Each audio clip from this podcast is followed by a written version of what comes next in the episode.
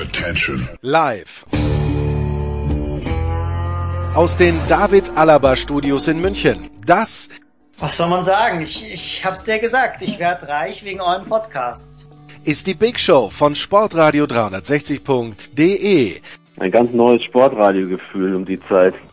Der einzig ernstzunehmende Konkurrent für Robert Harting bei der Sportlerwahl 2014. Ganz kurz, Meier, meine Mutter ruft an, die hat eben schon bei Skype reingeklingelt. Warte mal ganz kurz.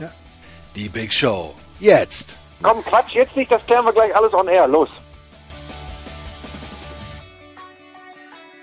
Big Show 371 bei Sportradio 360. Wir sind wieder am Start. Der Producer in New York äh, bei den Modefestspielen in Flashing Meadows meldet sich später. Wir fangen hier wie immer mit dem Fußball an. Heute mit der ganz großen Runde. Zum einen haben wir in der Leitung Olli Seidler von Sky. Hallo Olli. Moin aus Hannover. Dann haben wir Andreas Renner von der Sohn. Hallo Andreas. Hallo. Dann haben wir Frank Pflege. Hallo Frank. Hallo. Und Stefan Butzko. Hallo Stefan. Hallo.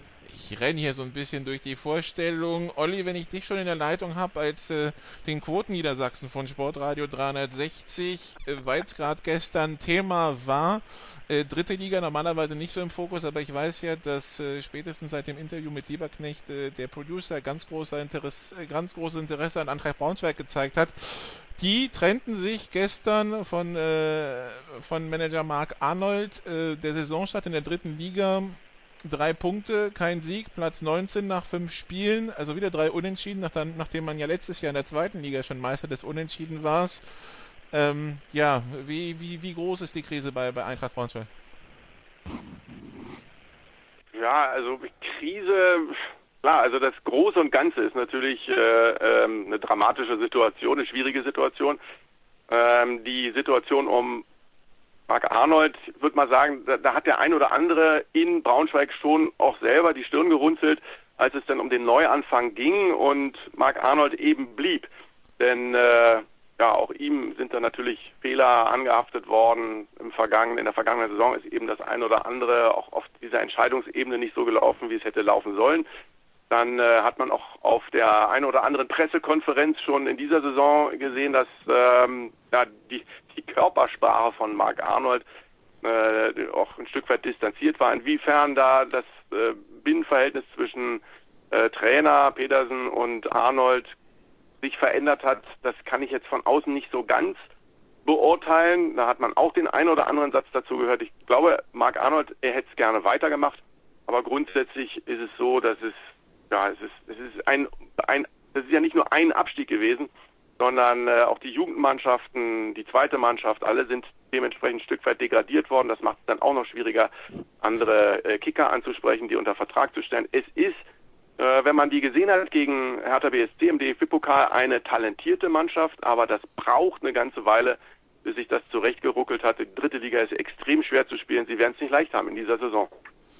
Okay, dann war das das zu Blau-Gelb. Wir kommen zu Schwarz-Gelb und dann ein bisschen zur Gefühlswelt von äh, Stefan Butzko und, und Frank Fligge. Frank, äh, das schwierige Spiel beim DFB-Pokal gegen Fürth und dann nach 30 Sekunden zu Hause im ersten Bundesligaspiel 0-1 gegen Leipzig hinten. Führ uns mal so ein bisschen in deine Gefühlswelt in dem Moment. Ja, ganz lustig im Moment in Dortmund. Äh, hier drehen ja die ersten schon wieder ab, äh, Tabellenführer und, und äh, sind in Hochstimmung und in Euphorie und äh, es hat ja wirklich äh, ganz, ganz, ganz wenig nur gefehlt und es wäre genau andersrum gekommen. Ne? Du warst in Fürth schon quasi ausgeschieden und hast da gerade noch die Kurve gekriegt. Und äh, wenn man sich das Spiel gegen Leipzig äh, nochmal äh, vor Augen führt, auch das kann komplett andersrum ausgehen. Also ich fand überhaupt nicht, dass der BVB äh, drei Tore besser war und Leipzig nicht drei Tore schlechter. Ähm, ich fand sogar, dass Leipzig von der ganzen Spielanlage her, von der Strategie her die, die bessere und reifere Mannschaft war, was auch gar nicht verwunderlich ist, weil die in der gleichen taktischen Konstellation und Ausrichtung seit Jahren äh, unterwegs sind und der BVB unter Lucien Favre gerade äh, ganz neue Abläufe und, und äh, Systeme einübt. Ähm, Aber das äh, ist im Moment überhaupt noch äh, kein Grund hier durchzudrehen, ehrlich gesagt. Äh, schön, dass es so gekommen ist aus Dortmunder Sicht, wie es gekommen ist, äh, dass du eben nicht im Pokal rausgeflogen bist, dass du in der Bundesliga einen guten Start erwischt hast. Das gibt natürlich auch einem neuen Trainer eine gewisse Sicherheit und, und äh, sorgt zum Saisonstart für eine gute Stimmung, die man hoffentlich jetzt mit nach Hannover nimmt. Ähm, aber ich glaube auch, der Stefan wird das bestimmt bestätigen, der sieht den BVB auch sehr häufig. Äh, das ist äh, noch im Aufbaustadium. Stefan, bitte sehr. Ja, was soll ich da jetzt noch zu sagen? Natürlich. also die Automatismen sind noch nicht sehr ausgereift, das kann man wohl sagen. Also im Spielaufbau hapert es noch äh, eindeutig, aber man kann schon äh, konstatieren, auch wenn es sehr, sehr früh in der Saison ist, dass äh, die Mannschaft doch schon ein bisschen anderes Bild abgibt als noch in der letzten Saison, dass sie defensiv etwas stabiler sind. Ähm, Sebastian Kehl hat nach dem Spiel gesagt, dass man in der zweiten Halbzeit das Spiel defensiv kontrolliert hat. Ähm, defensive Kontrolle war jetzt nichts, wovon man in der letzten Saison wirklich leben konnte. Ähm, das sind so erste Ansätze, auch äh, wenn es dann noch viele Lücken gab, aber in der in der zweiten Hälfte zum Beispiel gegen Leipzig äh, kann ich mich jetzt außer einem Kunstschuss von äh, Klostermann jetzt auch nicht an allzu viele Chancen erinnern. Also ähm, es wächst was zusammen. Das Gefühl hat man schon. Ähm, Gerade im Mittelfeld mit Axel Witzel, Delaney ähm, hat man dann doch äh, etwas mehr defensive Stabilität dazu gewonnen. Ähm, Mahmoud Dahoud ist auch auf dem Weg zur Besserung. Das sieht schon alles sehr, sehr weit aus, aber ähm, es wird noch sehr, sehr viele Baustellen geben. Und ich glaube, mit einem Kader, 30-Mann-Kader jetzt, äh, wird es auch immer wieder Thema sein, wer jetzt gerade mal nicht den 18-Mann äh, in, in, in den 18-Mann-Kader schafft am Spieltag. Also letzt am, am Sonntag saßen Shinji Kagawa, immer Toprak, Nuri Schein, wie sie alle heißen, auf der Tribüne und Mario Götze war für 90 Minuten auf der Bank. Also man wird wahrscheinlich versuchen, bis zum äh, Freitag noch den einen oder anderen Spieler loszuwerden, aber das sehe ich jetzt irgendwie nicht. Also von daher mal schauen. Andreas, der Blick von außen auf den BVB, auf diesen Kader, auf das, was Sie gezeigt haben. Und Sie haben jetzt einen weiteren Neuzugang bekannt gegeben. Alcacer, Stürmer, 1,75 groß. Kopfballungeheuer wird der also wahrscheinlich nicht mehr werden. Ähm, ja, Andreas, wie siehst du den BVB im Augenblick? Ja, also äh, dazu, dass das ein Gebilde ist, das ich äh, erstmal finden muss und ähm, dass der, der Sieg gegen Leipzig äh, sicher ein paar Tore zu hoch ausgefallen ist, äh, dazu ist ja jetzt eigentlich schon alles gesagt worden. Dass man mit der Situation in der Sturmmitte nicht zufrieden war, ist, ähm, äh, ist ja auch keine wirkliche Neuigkeit, aber äh, es ist auch, glaube ich, nicht ganz untypisch für Lucien Favre und die Art und Weise, wie er Fußball spielen lassen will, dass er eben nicht dieses ähm, äh, äh, Kopfballungeheuer in der Mitte haben will. Ähm, es war ja auch zum Beispiel äh, vor der Saison im Gespräch, dass Maximilian Philipp da äh, öfter mal spielen soll und äh, ja, das ist dann äh, im, im Prinzip so die, die ungefähr die gleiche äh, Kragenweite, was jetzt äh, die körperlichen Maße angeht. Ähm, aber äh, also ich, ich bin gespannt darauf. Äh, der, der Punkt bei Lucien Favre ist ja, dass er äh, eigentlich immer bekannt dafür äh, gewesen ist, dass er aus seinen Mannschaften mehr rausholt, als auf dem Papier eigentlich drin sein sollte. Und das kann eigentlich äh, langfristig für Dortmund nur gut sein. Aber ähm, ja, dass, äh, dass wir jetzt noch so früh in der Saison sind, dass äh, sich das Ganze noch nicht gefunden haben kann, muss eigentlich auch jedem klar sein. Olli, was ist denn auf dem Papier drin für die Dortmunder? Also ihr habt da schon das meiste gesagt. Äh, da, ihr seid auch viel näher dran. Also ich kann auch zu Borussia Dortmund jetzt nicht so brutal viel beitragen. Ich kenne Lucien Favre ganz gut, als die mit Gladbach ähm, äh, in Sevilla gewesen sind, äh, war ich mit dabei und habe mit ihm mal ein bisschen länger gesprochen. Ähm, er ist, äh, ich sehe das so wie Andreas, ein absoluter Bessermacher, jemand, der Spieler entwickeln kann, sie auf ein anderes Niveau hebt. Er wird den Kader dementsprechend, was das angeht, eben deutlich verstärken oder beziehungsweise stärken und an ihren Stärken arbeiten. Das, das, äh, da bin ich mir ganz gewiss. Inwieweit er selber von der Persönlichkeit die Stabilität hat, das über Jahre zu machen, das ist ein ganz anderes Thema. Ist jetzt aber aktuell überhaupt nicht wichtig. Also ähm, da ich, ich halte von Lucien Favre eine ganze Menge und ich glaube deshalb, dass äh, Borussia Dortmund in dieser Saison eine ganz gewichtige Rolle spielen wird. Wie das gegen Hannover 96 sein wird morgen, das ähm, ist vor dem Hintergrund des noch nicht so komplett zusammengewachsenen Gebildes eine andere Sache. Da sieht es mich bei 96, was das angeht, richtig gut aus. Gut, dann kommen wir zu 96, den nächsten Gegner. Olli, das, ich wäre gleich bei dir geblieben. Wie, wie ist denn die Stimmung in Hannover nach dem 1 zu 1 in Bremen? Die Stimmung in Hannover ist gut. Also das, sind, das ist so diese typische Nummer. Ganz viele Experten haben vor der Saison gesagt, Abstiegskandidat Nummer 1 ist neben den Aufsteigern Hannover 96. Großer Umbruch, da sind viele weggegangen und so, das, äh, das, das ist nicht von der Qualität in der Defensive und äh, auch im, im Mittelfeld zentral das, äh, was, es, was es bringt, weil Schwegler wird sich bestimmt irgendwann wieder verletzen, hinten drin haben sie zu viel äh, verloren etc. Grundsätzlich ist die erste Elf oder die ersten 13, die Hannover 96 hat, sind sehr früh in der Vorbereitung zusammengekommen und haben, glaube ich, sind deutscher Trainingsspiel-Weltmeister oder sowas. Also sie haben, glaube ich, nur Stuttgart hat in den Testspielen vor der Saison besser performt. Äh, sie haben sich sehr gut eingefunden. Das ist schon ein richtig gutes Gebilde. Waldemar Anton ist ein, der neue Kapitän von 96, ein, ein unglaublicher Vorangeher. Ganz wichtig, Kevin Wimmer in der Innenverteidigung hat sich super mit eingefunden, ergänzen sich klasse. Schwegler ist äh, der Kopf. Dann äh, ist es so, dass du mit Füllkrug und Asano, Haraguchi, der jetzt auch wieder spielen kann, das ist schon alles sehr gut aufeinander abgestimmt. Asano hat absolut überrascht. Und dann haben sie da dieses Cinderella-Märchen noch mit dabei. Henne Weidand im Pokal gegen KSD zwei Tore, gegen Werder Bremen eingewechselt, ein Tor. Also auch da gibt es so ein paar Komponenten, die du nicht so leicht berechnen kannst. Hannover 96 ist von der Papierform individuell auf jeder Position eigentlich schlechter besetzt als Borussia Dortmund, aber ich glaube als Einheit schwieriger, als man das denkt. Was erwartet Stefan von der Partie in Hannover?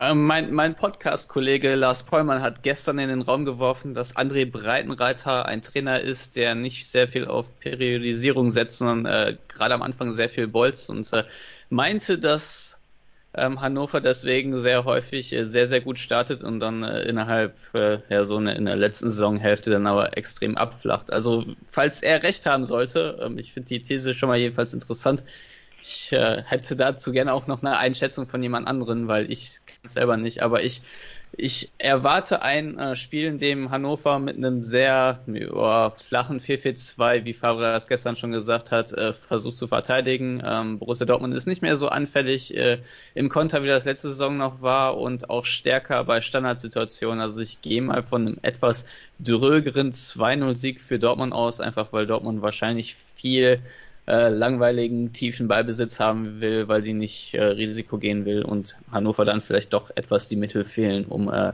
da wirklich große Nadelstiche zu setzen. Also so sehe ich das, aber ich lag auch schon häufig sehr, sehr falsch. Olli hat ja jetzt gerade eben äh, darüber geredet, dass die, die erste Garnitur von Hannover äh, gut ist und dass äh, dann vielleicht auch noch zwei, drei Leute von der Bank gut sind, dass es danach ein bisschen dünn wird. Das ist jetzt die eine Komponente, worüber wir noch gar nicht geredet haben, was, glaube ich, der Hauptgrund ist dafür, dass viele bei Hannover für diese Saison skeptisch sind, sind die ganzen Verwerfungen im Umfeld des Vereins um Martin Kind und die 50 plus 1 Regel und so weiter und so fort, die Fans, die die Mannschaft nicht unterstützen. Ich könnte jetzt mal unabhängig davon, äh, ob äh, bei Breitenreiter den Mannschaften immer die Luft ausgehen, weil da müsste ich jetzt auch erstmal noch länger drüber nachdenken, ob ich das für richtig äh, halte oder nicht. Ähm, aber unabhängig davon könnte ich mir vorstellen, wenn das wieder so ist wie in der Vorsaison, äh, dass die, dass sich das im Laufe der, der Spielzeit hochschaukelt, dass das eben äh, äh sich schlicht und einfach auch wie Gift auf die, auf die äh, Mannschaft auswirkt. Oder ist denn da, Olli, jetzt irgendeine Lösung in Sicht? Meinst du zwischen Fans und, äh, und, und Mannschaft kind. und Horst Held und Kind und ja, genau. Ähm, es, ist, es ist ein Burgfrieden momentan. Also Horst Held hat äh, die Ärmel hochgekrempelt, hat äh, seine Position gestärkt über die ganzen Dinge, die in der letzten Saison abgelaufen sind im ersten FC Köln und im, im Flirt mit dem VfL Wolfsburg. Ähm, die haben in der Sommerpause ordentlich ihre Arbeit gemacht äh, Martin Kind fängst du sowieso nie mit dem Lasso ein. Da kann jeder Praktikant von der Bildzeitung oder von Antenne Niedersachsen um zwei Uhr morgens ihn anrufen und er kriegt immer ein Interview, wo du eine Schlagzeile draus machen kannst, dass äh, Horst Held und André Breitenreiter die Ohren schlackern, weil sie das alles wieder einfangen und aufwischen müssen in den nächsten Tagen. Ähm, aber das mittlerweile ist das schon auch so, das ist halt so. Das nimmt man mittlerweile so hin und das rutscht eigentlich gar nicht so sehr in die Kabine rein. Also grundsätzlich war das größere Problem, dass die Fans die Mannschaft nicht unterstützt haben. Wenn man sieht, was Hannover 96 in der vergangenen Saison mit all diesen Themen im Hintergrund im Endeffekt geschafft hat, nämlich auf Platz 13 einzulaufen und eigentlich mit dem Abstieg gar nicht so viel zu tun zu haben, das war das Besondere, dass André Breitenreiter das alles wegmoderiert hat. Ja, und jetzt ähm, schauen wir mal, wie es startet. Hat Frank noch was äh, zum, zu Hannover gegen, gegen Dortmund und seinen Erwartungen dazu was beizutragen? Naja, ich erwarte da jetzt äh, gar nicht so ein, so ein glasklares Spiel, weil ich äh, ich habe noch sehr gut in Erinnerung das Spiel aus dem letzten Jahr in Hannover, äh, als der als der BVB 2 zu 4 verloren hat, als Hannover mit sehr viel Tempo äh, den BVB äh, gnadenlos ausgekontert hat. Ähm, das Tempo ist nach wie vor im Spiel bei Hannover. Die haben eine Reihe äh, wirklich extrem schneller Spieler und da wird sich äh, möglicherweise morgen dann auch äh, diese diese defensive Stabilität von Borussia Dortmund äh, wirklich nochmal beweisen müssen. Und dann wird man gucken müssen, wie, wie stabil oder wie fragil dieses Gebilde äh, tatsächlich ähm, ist. Ich fand die äh, Borussen gerade auf der, auf der rechten Seite defensiv gegen Leipzig nicht gut. Das lag nicht alleine an Lukas Piszczek, das lag äh, vor allen Dingen auch daran, dass ähm, Christian Pulisic nach hinten nicht wirklich richtig gut mitgearbeitet hat und Puli, äh, Piszczek da häufig allein gestanden hat. Ich fand sie links relativ stabil und die beiden in der Mitte, Diallo und ähm, Akanji, haben äh, einen recht guten Eindruck gemacht gemacht, aber auch da waren ein paar Unsicherheiten dabei, da waren ein paar Querschläger dabei. Ich erinnere an äh, den äh, die Kerze von Kanji nach 20 Sekunden, die dann zu diesem Blitzgegentor geführt hat äh, in der weiteren Entwicklung. Also das das ist alles noch ein bisschen wackelig und Hannover ist schon eine Truppe, die äh, die wahrscheinlich, das hat Stefan richtig gesagt, nicht darauf aus sein wird, 70 Prozent Ballbesitz zu haben. Die werden äh, auf äh, Ballgewinne und auf Umschalten äh, sich konzentrieren und das können die und das können die richtig gut und da muss man mal gucken, ob der BVB da gut mit klarkommt. Ähm, ich bin auch mal gespannt, ob äh, Alcacer schon im Kader steht, vielleicht sogar äh, schon ähm, seine ersten Minuten kriegen wird. In der Startelf erwarte ich ihn eigentlich nicht.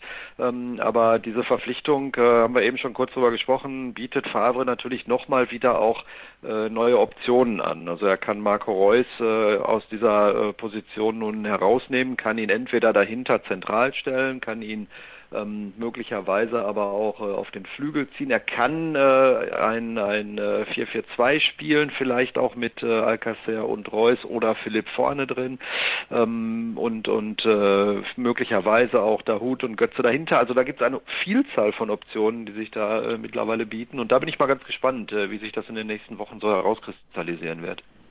Okay. Von mir noch ein ja. Satz aus Hannover. Ich bin, ähm, der, also ich glaube schon an einen Sieg von Dortmund, aber ich glaube, dass man jetzt Hannover taktische Eindimensionalität vorwerfen könnte und sagt, die kommen eh immer mit dem 4-4-2. Das hat sich in der letzten Saison auch nicht so gezeigt. Ne? Also die sind durchaus in der Lage, sehr strukturiert im 3-5-2 zu spielen. Zum Beispiel also Dreierkette hinten mit Waldemar Anton als Kopf, der zum Teil auch ähm, ja wie ein Scharnierspieler zum Teil dann hoch ins Mittelfeld schiebt oder sich dann zwischen die beiden äh, anderen Innenverteidiger fallen lässt. Das haben wir bei André Breitenreiter recht häufig gesehen. Zum Beispiel, dass er am 3-5-2 anfängt und in der zweiten Hälfte auf 4-4-2 umschaltet. Also eindimensional sind die nicht. Dortmund für mich besser. Okay, dann äh, haben wir Dortmund und das Spiel gegen Hannover ausführlich analysiert. Wir machen eine kurze Pause und dann äh, sprechen wir noch kurz über das, was äh, die Bundesliga und den DFB sonst noch so bewegt. Bis gleich.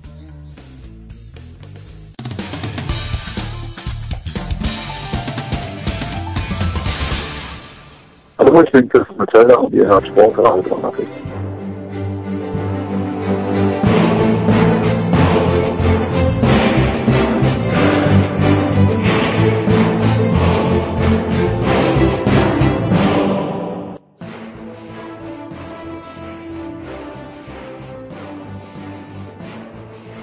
Show 371 bei Sportradio 360. Wir sind immer noch beim Fußball. Fußball in der Big Show wird Ihnen präsentiert von bet365.com. Heute noch ein Konto eröffnen und ein Einzahlungsbonus von bis zu 100 Euro bekommen. In den Leitungen immer noch Olli Seidler, Andreas Renner, Stefan Butzko und Frank Fligge. Und wir sprechen jetzt über das restliche Geschehen in der, in der Bundesliga. Das wieder, Andreas, äh, da hatten wir uns ja in der WM gut davon abgewöhnt, durch viele Diskussionen um den Videoschiedsrichter überschattet werden. Ähm, prompt wurde jetzt auch Wolfgang Stark aussortiert aus dem ähm, Videoassistentenkader, zumindest bis auf weiteres, so im Text. Ähm, war es in deiner Wahrnehmung nach wirklich so schlimm an diesem Wochenende? Also das drumherum war wieder schlimm und ähm, äh. Ja, ja, das, das drumherum und noch nicht mal die Punkte, um die es letzten Endes ging mit den Entscheidungen. Da, also da muss ich ganz ehrlich sagen, in, in, in vielen Situationen hatte ich jetzt kein äh, Problem äh, damit, wie äh, äh, wie das äh, am Wochenende gelöst wurde. Ich glaube, worauf man tatsächlich noch mal hinweisen muss, und das fällt so ein bisschen unter den Tisch, ist, man hat dann immer gesagt, naja, bei der Fußball-Weltmeisterschaft, Videobeweis war ja alles gar kein so großes Thema und das ähm, äh, und so will man es dann in der Bundesliga haben. Der entscheidende Punkt ist, bei Spielen der deutschen Mannschaft gab es keine Situation mit Videobeweis. Videobeweis gab es nur bei anderen äh, Partien und äh, sagen wir mal bei Schweiz gegen Serbien, äh, da waren dann auch nicht alle zufrieden mit dem, wie es gelaufen ist. Aber wir hier in Deutschland haben da kein großes Fass aufgemacht, weil wen scherzt, ob die Schweiz oder Serbien gewinnt. Also da sind wir halt emotional nicht so involviert, zumindest die meisten von uns. Jetzt läuft wieder Bundesliga und es muss halt jetzt dann auch wieder jeder von jedem Verein seinen Senf zu jeder Situation dazugeben das ist ein großer Teil des Problems, dass die Leute halt emotional involviert sind und deswegen auch Fässer aufmachen, die, wo es überhaupt gar keinen Grund gibt, sie aufzumachen. Wo es Situationen, wo man, und das muss man jetzt dann halt auch mal ganz klar sagen, wo Vereinsverantwortliche oder Spieler, die dann am Ende befragt werden, wie sie eine Schiedsrichterentscheidung finden, schlicht und einfach gar keine Ahnung haben, wie die Regel ist. Das ist ein großer Teil des Problems der Diskussion um den Videobeweis. Da gab es zum Beispiel die die äh, Situation äh, beim, beim Bayern-Spiel am Freitagabend gegen Hoffenheim, der Elfmeter gegen Ribéry, äh, wo man dann sagen kann, na, der hat ihn nicht berührt. Auf der anderen Seite, der wirft sich ihm voll in den Weg und Ribéry, wenn er nicht hochspringt, wird er abgeräumt. Und die Regel sagt halt auch, es reicht nicht, also um ein, äh, ein Foul zu pfeifen, muss ein Spieler nicht tatsächlich berührt werden, es reicht schon die Absicht, Foul zu pfeifen. Dann wird in dieser Situation wird ein Elfmeter gegeben. Man kann das vielleicht auch anders sehen, aber äh, hinterher hört man dann, dass, ähm, äh, dass äh, die, die, ich weiß gar nicht mehr, wer, wer sich von der Schiedsrichtergilde dann dazu geäußert hat, gesagt hat, das war eine vollkommen äh, okaye Entscheidung, das kann man auf jeden Fall so geben, ist keine klare Fehlentscheidung, diesen Elfmeter zu pfeifen. Die Leute regen sich aber trotzdem mordsmäßig drüber auf. Und sogar die Kollegen vom Kicker, die, ähm, äh, die natürlich auch wieder eine dicke Videoschiedsrichter-Chaos-Geschichte vorher machen, fangen mit dem Thema an, obwohl es eigentlich gar keins sein müsste das ist auch unsere Schuld als Journalisten, dass wir und viele dann eben auch, um äh, Auflage zu steigern, die Aufregerthemen immer wieder am Köcheln halten. Das gilt für die Presse, das gilt für die für TV, weil die Leute dann einschalten und äh, und wir halten das Thema am Köcheln, weil es äh, äh weil's Quote bringt, weil es äh, äh, Hefte verkauft und so weiter und so fort. Das sind zwei Punkte, äh, die man, glaube ich, dabei nicht vergessen sollte. Äh, ich denke, letzten Endes äh, war, war die, äh, war, waren die Situationen, die jetzt am Wochenende passiert sind, rund um den Videoschiedsrichter aus meiner Sicht nicht so schlimm, dass man da jetzt wieder eine ganze Woche drüber reden müsste. Das, ich, ich meine, ich Deswegen ja, habe ich es jetzt auch gerade getan. ich war ja am Wochenende unterwegs und habe es nur am Rande mitbekommen, weil ich halt immer in Zügen oder sonst was war, habe mir dann die, die, die Videos angeschaut äh, auf der Zone und dann dachte mir auch, okay, so schlimm war es doch eigentlich gar nicht. Bin ich ein bisschen geruhigt. Was mich jetzt ein bisschen gestört hat, Stefan, war unter anderem äh, Michael Kölner von Nürnberg, der, der sich dann hinstellt und sagt, ob ein äh, es geht um eine Entscheidung, die eines taktischen, eines großen taktischen Gespürs bedarf, ob das ein Schiedsrichter und jetzt Zitat, der einmal die Woche ein Spiel pfeift, erkennen kann, weiß ich nicht. Dafür stehen sie zu selten auf dem Platz. Der Schiedsrichter kommt genau einmal um halb vier am Samstag raus und ansonsten ist er im Fitnessstudio, der läuft durch den Wald, da gibt es ein Missverhältnis. Das finde ich jetzt zum Beispiel überheblich und arrogant, Stefan. Ja, finde ich auch. Weiß ich auch nicht, äh, was, was das soll, diese Aussage. Es ist eigentlich, also wir wissen doch, dass deutsche Schiedsrichter schon sehr nach Profi-Maßstäben trainieren und sich vorbereiten.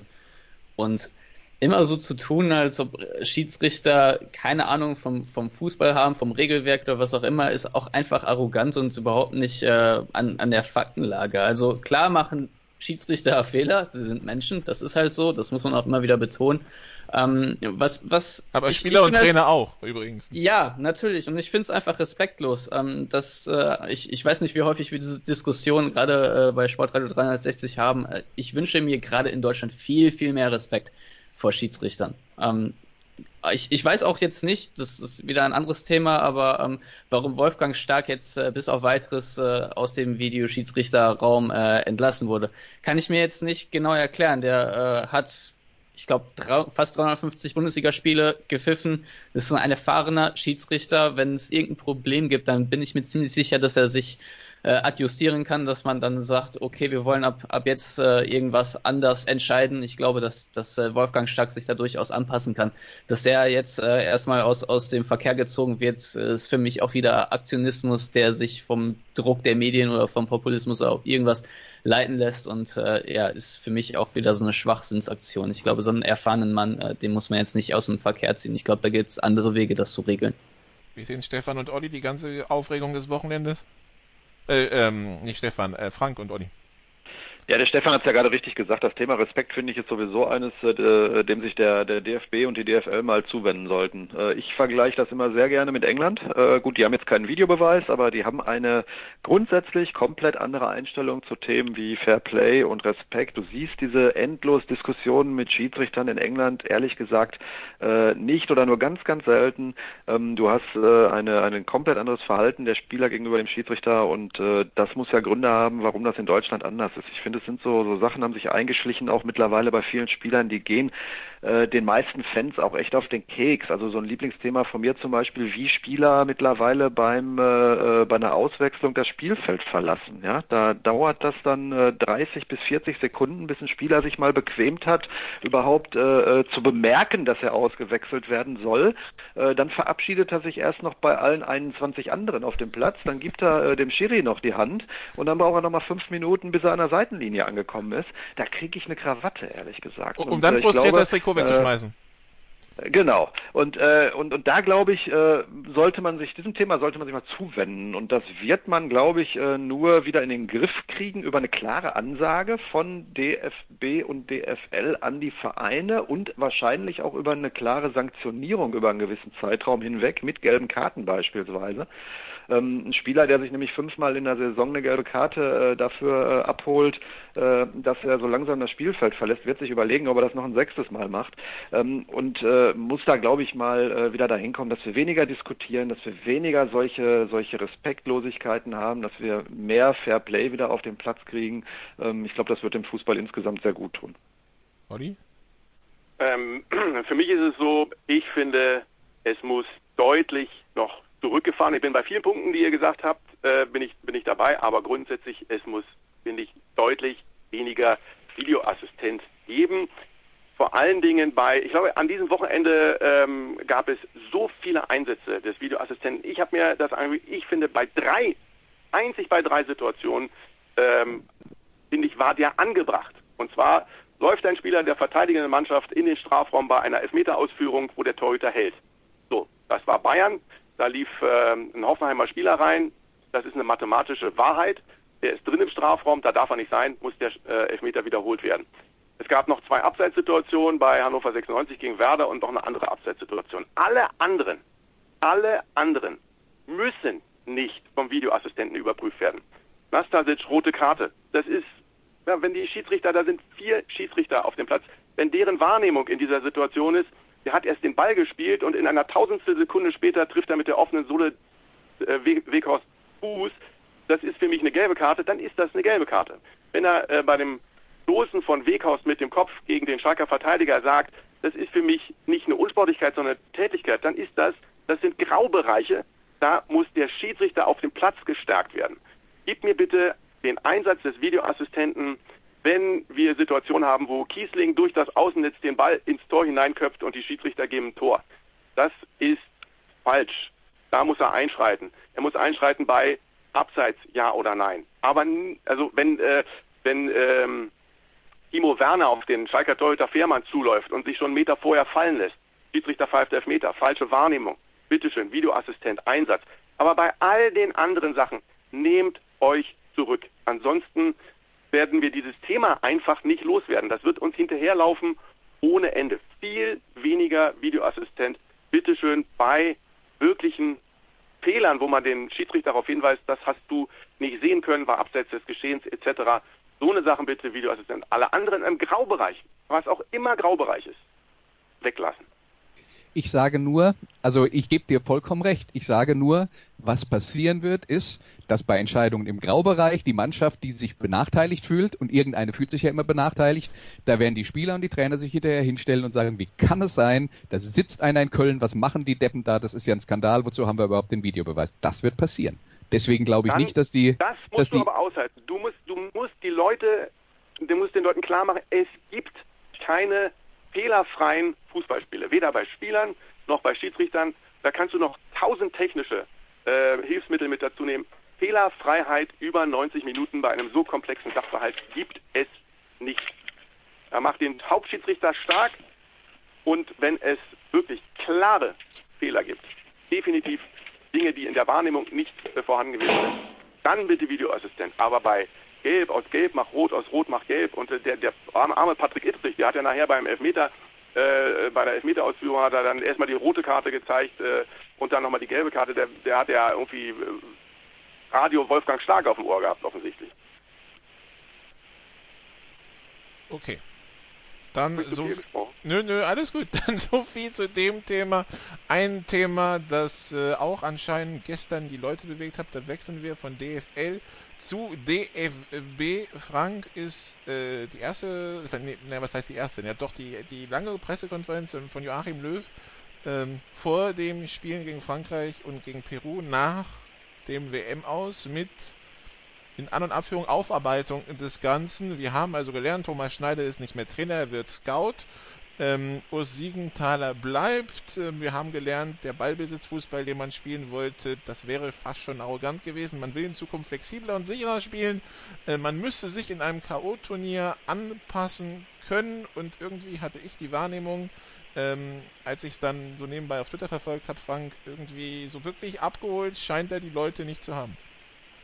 Äh, Aber habt ihr das erwartet oder war oder durfte man, sollte man, konnte man das erwarten? Äh, also ich glaube, dass dass da jetzt nicht äh, irgendwie eine bahnbrechende Revolution gestern verkündet werden würde, war doch klar in dem Moment, als klar war, dass Löw weiter Bundestrainer bleibt, weil wenn er sich jetzt komplett in Frage gestellt hätte oder zu dem Ergebnis gekommen wäre bei einer Analyse, dass ganz viele sehr grundsätzliche Dinge, wie beispielsweise die Nominierung des Kaders, äh, falsch gewesen sind, dann hätte er doch eigentlich seine weitere Arbeit auch unmöglich gemacht. Also das konnte doch gar nicht passieren. Deswegen ähm, war ich gestern äh, also weder überrascht noch äh, schon gar nicht enttäuscht äh, über über das, was da ähm, sagen wir mal verkündet worden ist.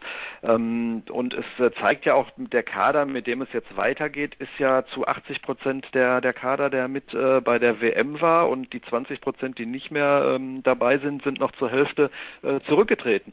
Ähm, also äh, da hat, äh, haben die Spieler Löw dann irgendwie auch noch die Entscheidung abgenommen. Nee, das wird, äh, äh, glaube ich, ähm, ein, ein weiter so wie bisher mit ein paar Veränderungen werden. Ich bin extrem skeptisch, ähm, dass es gelingt, äh, die, die Truppe unter Löws Führung äh, für die Europameisterschaft in zwei Jahren wieder in die Erfolgsspur zu kriegen. Ähm, ich glaube da nicht mehr so richtig dran. Und die Frage, die sich mir eigentlich stellt, ist, es geht ja jetzt gleich mit sehr schweren Gegnern los. Ähm, die Gefahr ist da, dass, äh, dass es auch mit Misserfolgserlebnissen losgeht, wie dann die Diskussion weitergeführt wird. Da da wäre ich mal sehr gespannt drauf. Andererseits kann es natürlich auch sein, dass du jetzt gegen Frankreich die die, noch ein bisschen berauscht und euphorisch vom WM-Titel ähm, sind, mit, einer, mit einem guten Ergebnis und einer guten Leistung startest. Und dann hast du die Diskussion vielleicht gleich wieder äh, vom Tisch und äh, es ist dann äh, ein bisschen Rückenwind äh, für Löw wieder da. Aber ich persönlich glaube nicht, dass es äh, unter diesem Bundestrainer nochmal richtig nach vorne gehen wird. Aber du hast ja noch nie daran geglaubt, dass es unter Joachim Löw funktionieren könnte. Insofern ist es ja jetzt nichts stimmt. Neues. Deswegen erkläre ich mich an dieser Stelle für befangen. Ja, das tue ich jetzt aber auch. Also ich meine, der, der, der, der Punkt ist, ist doch folgender. Äh, wenn ich mir mal angucke, was, äh, wenn ich mal äh, 2004 und äh, Löw äh, als Assistent unter Klinsmann, wo wir ja alle wissen, dass er da einen gehörigen Anteil an der taktischen Ausrichtung hatte, bis heute anschaue, dann muss man doch ganz klar sagen, dass die Spielweise der Fußballnationalmannschaft immer wieder neu justiert würde. Mindestens alle drei, vier Jahre angesichts der neuen Herausforderungen, auch der taktischen Herausforderungen, die der Fußball bringt. Und ähm, die, die Wahrheit ist doch, dass Joachim Löw da immer einer war, der, der sich selber und die Art und Weise, oder zumindest die Art und Weise, wie er Fußball spielt, immer wieder hinterfragt und justiert hat. Und genau das tut er jetzt auch, nachdem es ein Negativergebnis gab. wenn wir jetzt darüber reden, warum wird jetzt nicht von heute auf morgen das komplette Gebilde eingerissen. Da muss man halt auch mal sagen, 2016 EM war Deutschland noch im Halbfinale. In der Qualifikation zur Fußball-Weltmeisterschaft ähm, hat Deutschland alle zehn Spiele gewonnen. Die Probleme sind im letzten halben Jahr vor der WM aufgetaucht. Äh, vorher kann man nicht irgendjemand tatsächlich einen Vorwurf machen, dass da was grundsätzlich falsch gelaufen wäre. Deswegen habe ich jetzt, bin ich jetzt auch nicht der Meinung, weil sowas einmal schief geht, dass man dann äh, äh, alles, was da vorher war und gut funktioniert hat und was mir vor allen Dingen über Jahre äh, gezeigt hat, dass da die Verantwortlichen sich permanent selber hinterfragen, ähm, dass, äh, dass, das, äh, dass das eingerissen werden muss. Die Erkenntnis ist, wir waren zu selbstzufrieden. Es ist wichtig, dass man diese Erkenntnis hat. Was jetzt die personellen Veränderungen oder die nicht vorhandenen personellen Veränderungen angeht, muss ich jetzt dann mal folgend, folgendes Plädoyer halten. Ich weiß, da sind noch viele Leute dabei, die 2014 Weltmeister geworden sind. Es gab viele, die nachdem es bei der WM äh, in Russland nicht funktioniert hat, gesagt hat, warum waren nicht mehr Confed Cup Sieger dabei? Ich glaube, wenn man, wenn man ganz ehrlich ist und sich anschaut, wen man da hat, äh, dann sieht man, viele von den Weltmeistern sind zwar nicht mehr ganz jung, aber 28, 29, 30 Jahre alt, die können also problemlos noch zwei Jahre spielen. Und wir reden hier von einem Stamm von Spielern, ob das jetzt Neuer, Hummels, Boateng, Kroos, Özil und so weiter, wie sie alle hießen, äh, die, die da mit dabei waren, die, die alle mal, zumindest rund um die Weltmeisterschaft 2014, äh, zumindest zeitweise auf Weltklasse-Niveau gespielt haben. Und ich würde mal gerne wissen, wer von denen, die beim Confed Cup dabei waren, wer von denen das Potenzial hat, auch nur vorübergehend Weltklasse-Spieler zu sein. Und ich glaube, wir kommen dann zu dem Erkenntnis, zu der Erkenntnis oder ich komme für mich zu der Erkenntnis, dass die Generation an Talenten, die jetzt nachkommt und zu der ich die Confed Cup Sieger jetzt mal zähle, dass da das Potenzial, äh, zumindest teilweise Weltklasse zu sein, ganz wenigen da ist. Das sehe ich vielleicht bei zwei, drei Mann, die noch nicht bei der WM 2014 dabei waren, aber insgesamt glaube ich, dass die nächste Generation schlechter ist als die, die 2014 Weltmeister wurde. Und deswegen kann ich auch verstehen, dass man den Weltmeistern, die jetzt von denen viele Verletzungsprobleme hatten, von denen es bei manchen vielleicht auch nicht mehr reicht, um das absolute Top-Niveau zu erreichen, dass man an denen festhält, wo man dann zumindest sagt, das war schon mal da und bei den neuen bin ich skeptisch, dass die äh, uns irgendwann mal beweisen, dass sie auf dem Niveau wie, äh, wie viele von denen, über die, die ich die ich jetzt gerade erwähnt habe, spielen können. Ich weiß, der Frank muss weg. Äh, Frank, wenn du wirklich dringend weg musst, dann klingst du dich einfach aus. Wollen die beiden anderen noch äh, was dazu sagen? Also, ich, ja, mach du erstmal, Frank.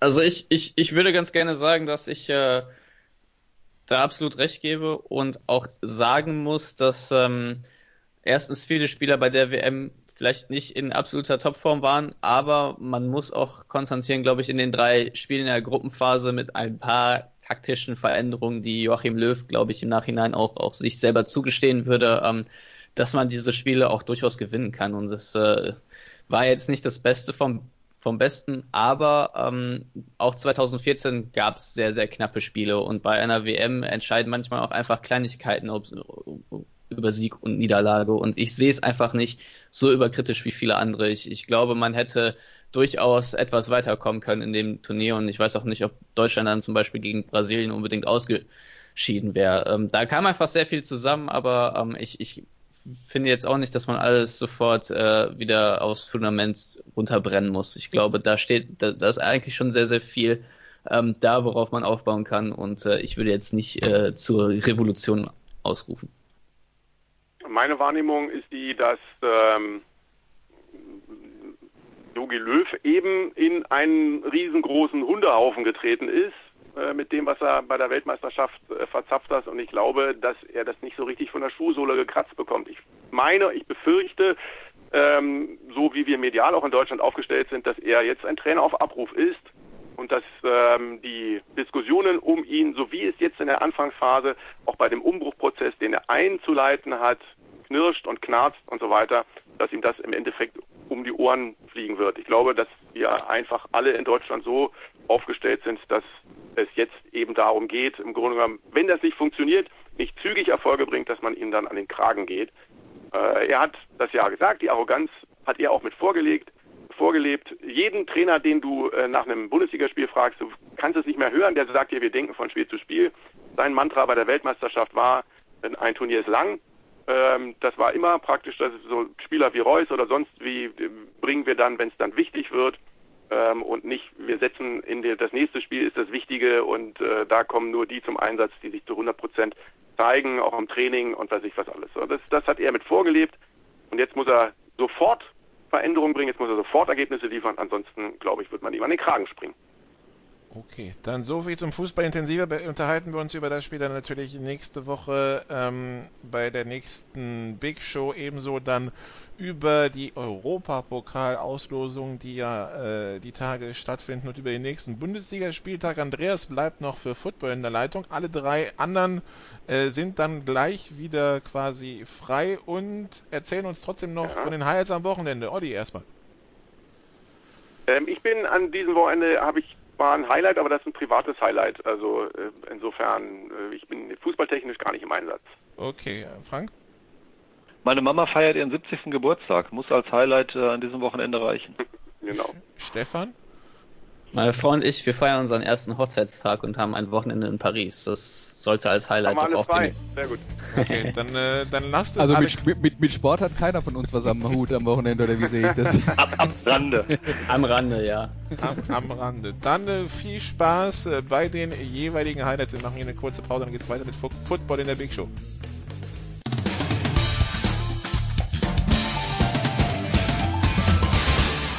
Hallo, hier ist Donald Lutz von den Cincinnati Reds. Ihr hört Sportradio 360.de, den Home Run für Sporttalk im Internet.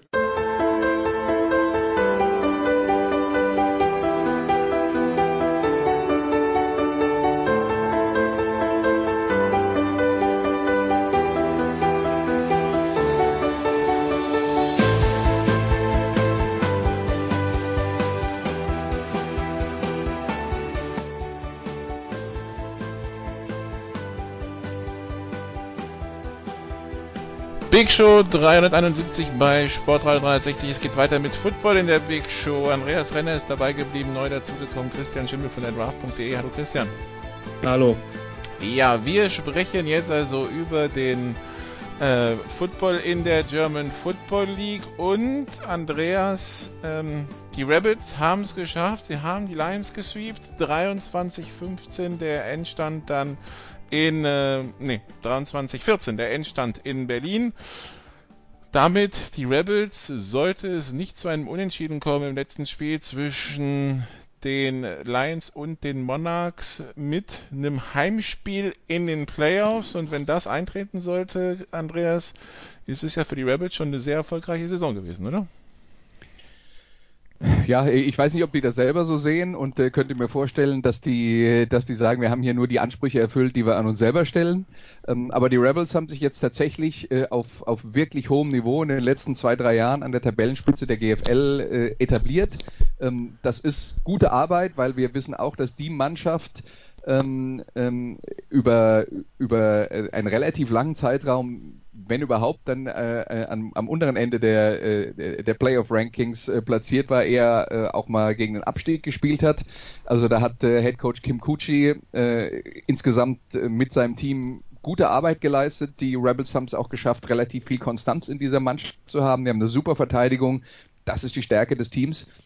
Und wir haben ja schon darüber geredet, dass sie mit der Verteidigung halt äh, wirklich jeden Gegner unter 20 Punkten halten können. Und wenn sie das schaffen, haben sie halt auch in jedem Spiel eine Chance zu gewinnen, obwohl ihre Offense so ein bisschen, äh, man würde sagen, Hit and Miss ist. Also mal läuft's ganz gut, mal läuft's nicht so gut. Äh, Konstanz ist nicht die Sache der Rebels, aber das ist auch ähm, im, im äh, Spielsystem äh, ähm, verankert, dadurch, dass sie sehr lauforientiert sind, dass sie sehr viel darauf setzen, dass ihr Quarterback selber ein guter Läufer ist.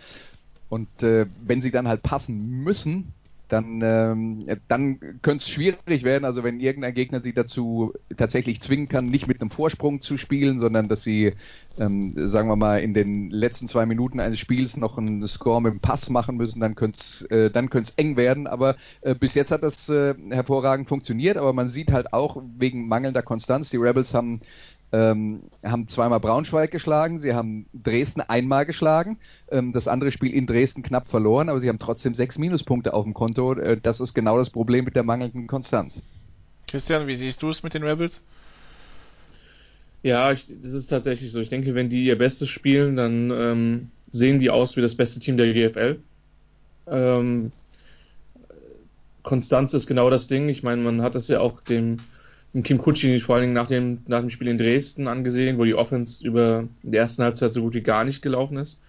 Äh, man sich dann zurückgekämpft hat und dann auch verloren hatte, aber die sind sehr, sehr gefährlich. Und die sind gefährlicher als das letzte, als die letzten Jahre. Und im letzten Jahr hat es gereicht, um den deutschen Meister eine Verlängerung zu zwingen, im Viertelfinale auswärts.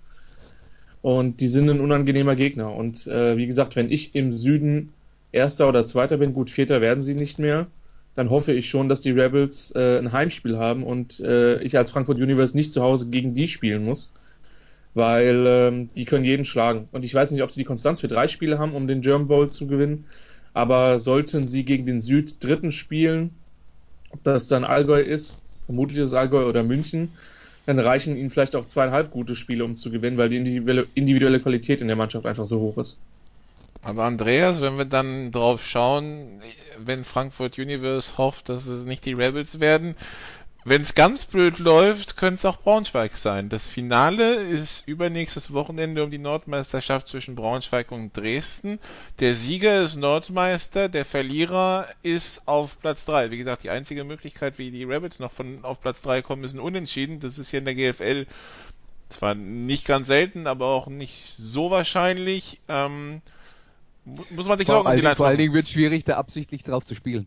Genau, ja, also, also beim, Fu beim Football. Man, man, kann nicht wie beim Fußball ins Spiel gehen, na, man könnte da theoretisch schon und äh, die alle permanent wenn, abknien, aber das hat es noch nie gegeben. Wenn die sich einig sind, dass sie beide ein Heimspiel wollen, würde es theoretisch möglich sein, dabei ist es unwahrscheinlich. Aber Andreas, ähm, Lions auf drei jetzt doch vorstellbar? Ja, aber ich meine, wenn wir uns mal dran erinnern, was wir vor der Saison gesagt haben, wir haben davon geredet, dass die, dass die Braunschweiger einen großen Umbruch im Team haben, dass man mal abwarten muss, wie das läuft. Und äh, die, äh, die GFL Nord ist ja jetzt schon so, dass du drei gute Teams vorne hast und dann kommt erstmal eine große Lücke zu den Plätzen äh, vier und fünf, die wieder äh, so in die gleiche Kategorie gehören. Ähm, und äh, dass da Kleinigkeiten den Ausschlag geben, das äh, wundert mich jetzt nicht. Und wie gesagt, dass die, dass die Braunschweiger nicht so konstant sind wie die Jahre vorher, wo sie halt auch den besten Quarterback in der Geschichte der German Football League hatten und jetzt immer noch einen sehr guten haben, aber halt nicht mehr Casey Terrio. Ähm, also äh, so richtig schockiert bin ich deswegen nicht. ist ja nicht nur, weil, weil also die, die werden ja nicht automatisch Nordmeister, nur weil da Braunschweig außen drauf steht. Das ist klar. Wenn wir allerdings auf den restlichen Norden schauen, Christian, dann sehen wir, dass nächstes Wochenende auf dem Plan steht das Spiel Köln gegen Potsdam und das ist wie ein Playoff-Achtelfinale. Der, der Sieger fährt nach Schwäbisch Hall, der Verlierer kann für 2019 planen. Ja, ist doch schön. Das ist, das ist Netto- und Playoff-Spiel. Ähm, und äh, den Kölnern reicht vermeintlich einen, äh, einen Unentschieden weil sie dann im letzten Spiel gegen Hamburg ähm, einen Sieg einfahren sollten. Ähm, und Potsdam, für, für, Potsdam ist es schon die letzte Partie in der, in der GFL-Saison. Von daher, der direkte Vergleich spielt insofern keine Rolle, weil die Kölner eben dieses eine Unentschieden haben gegen Kiel.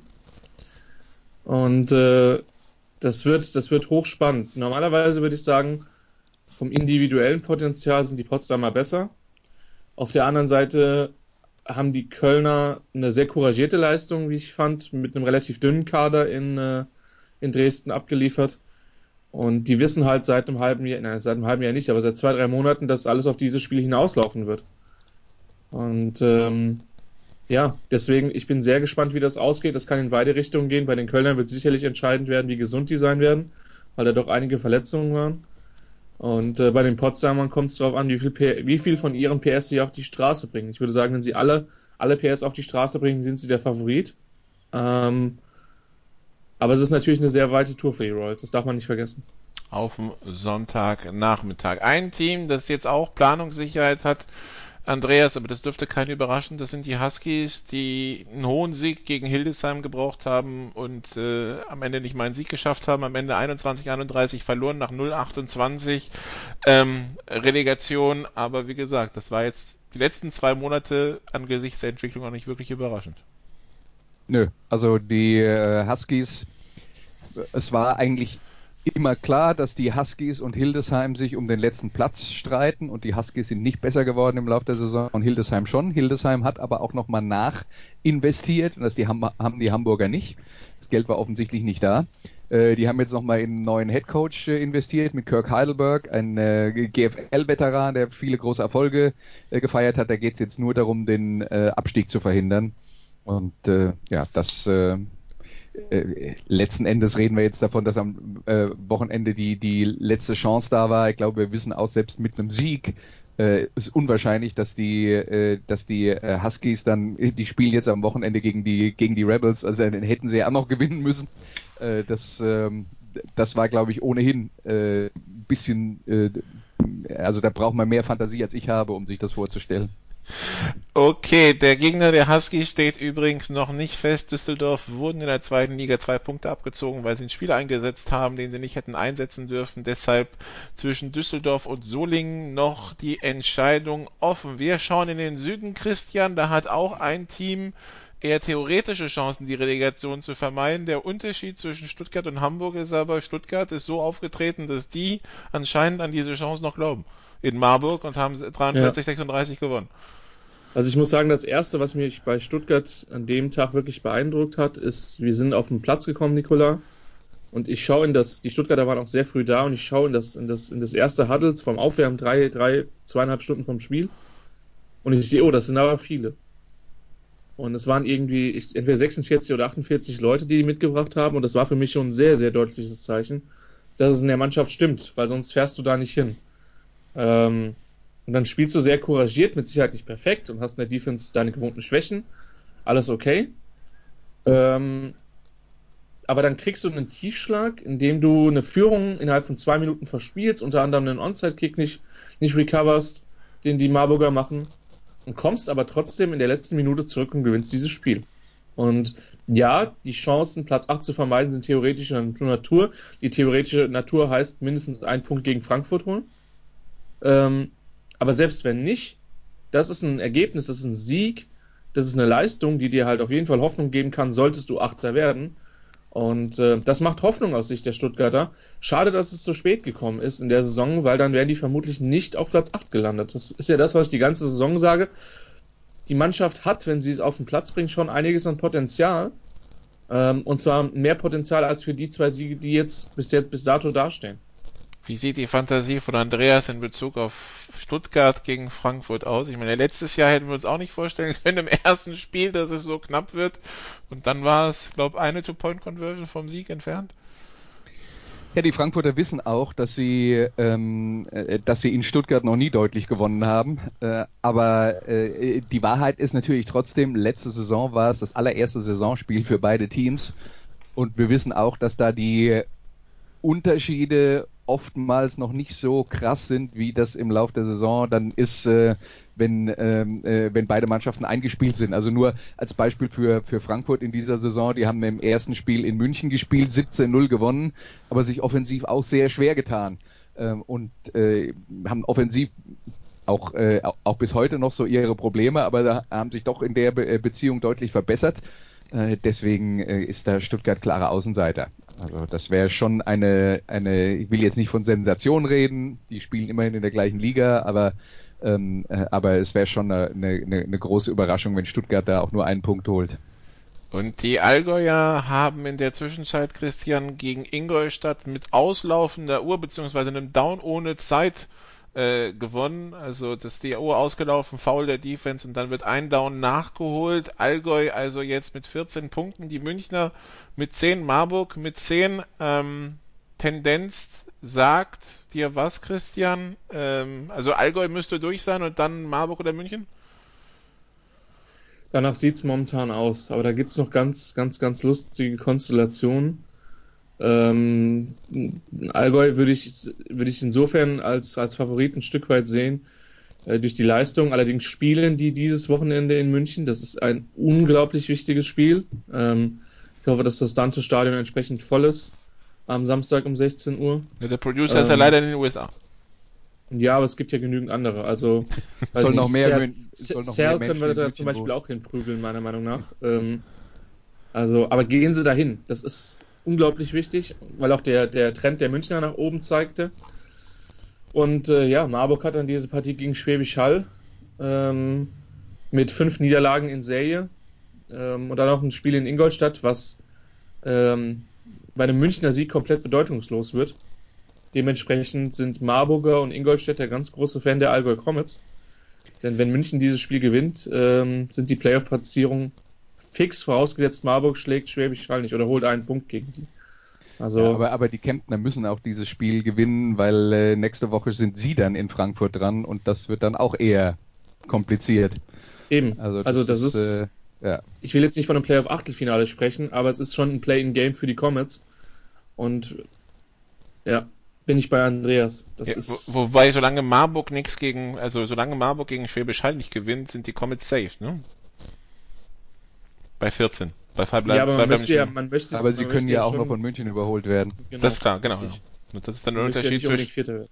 Man möchte dann nicht nach, obwohl, ja gut, Berlin, Dresden, Braunschweig, das ist dann die Auswahl. Ähm, ja, also so viel zum Schnelldurchlauf durch die GFL an diesem Wochenende. Die Kirchdorf Wildcats müssen noch ein bisschen zittern, bis sie wissen, ob sie den Klassenerhalt äh, den direkten Klassenerhalt geschafft haben oder nicht. Aber die nächsten zwei Wochen in der GFL, also auf jeden Fall spannend. Ähm, auch in der GFL 2 übrigens, wer am Sonntag nichts vorhat in der Umgebung von Ravensburg, sollte um 15 Uhr dahin Ravensburg Saarland Hurricanes das entscheidende Spiel um äh, die GFL 2 Südmeisterschaft und damit um den Relegationsplatz gegen höchstwahrscheinlich die Stuttgarter oder vielleicht die Kirchdorfer. Dann die Frage nach den Highlights. Christian. Ähm, aktiv äh, der Kommentar zum Spiel Marburg gegen Schwäbisch Hall. Ähm, ich habe mal durchgerechnet, ich habe in der aktuellen GFL alle Mannschaften bis auf äh, Braunschweig und Dresden und Schwäbisch Hall schon mal kommentiert. Ähm, Schwäbisch Hall kann ich dann auch von der Liste streichen am Wochenende. Ähm, und passiv äh, College Football Wochenende das erste, das erste richtige mit ganz vielen Knalleransetzungen und ja, da wird sehr, sehr, sehr viel Football konsumiert werden. Und äh, genau, ich kann am Wochenende Dresden von der Liste streichen. Es bleibt dann nur noch Kiel. Und Kiel könnte schwierig werden, weil die spielen am Wochenende ihr letztes Spiel. Andreas. Ja, ich bin bei äh, Stuttgart gegen Frankfurt am Samstag und ähm, und ansonsten würde ich auch mal beim äh, College Football reinschauen. Dann äh, wollte ich mal ganz kurz fragen, äh, vielleicht könnt ihr mir das sagen. Äh, Michigan gegen Notre Dame, kann man das irgendwo im deutschen Fernsehen sehen oder geht das dann nur über den äh, äh, ja, nee, wo kann man das dann eigentlich sehen? Naja, also N NBC war die letzten Jahre teilweise nicht geogeblockt. Okay. Auf der Website von denen, aber im Fernsehen keine Chance. Okay.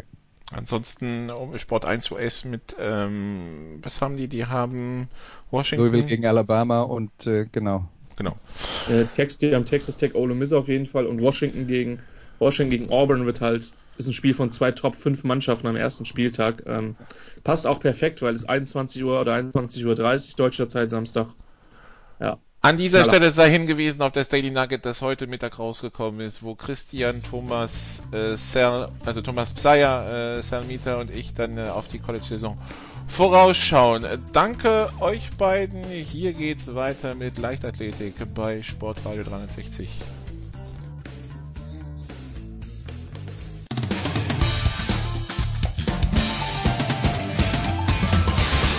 Ja, hallo, mein Name ist Raphael Holzdeppe. Ich bin deutscher Stabhochspringer und, und live zu hören bin ich hier auf Sportradio 360.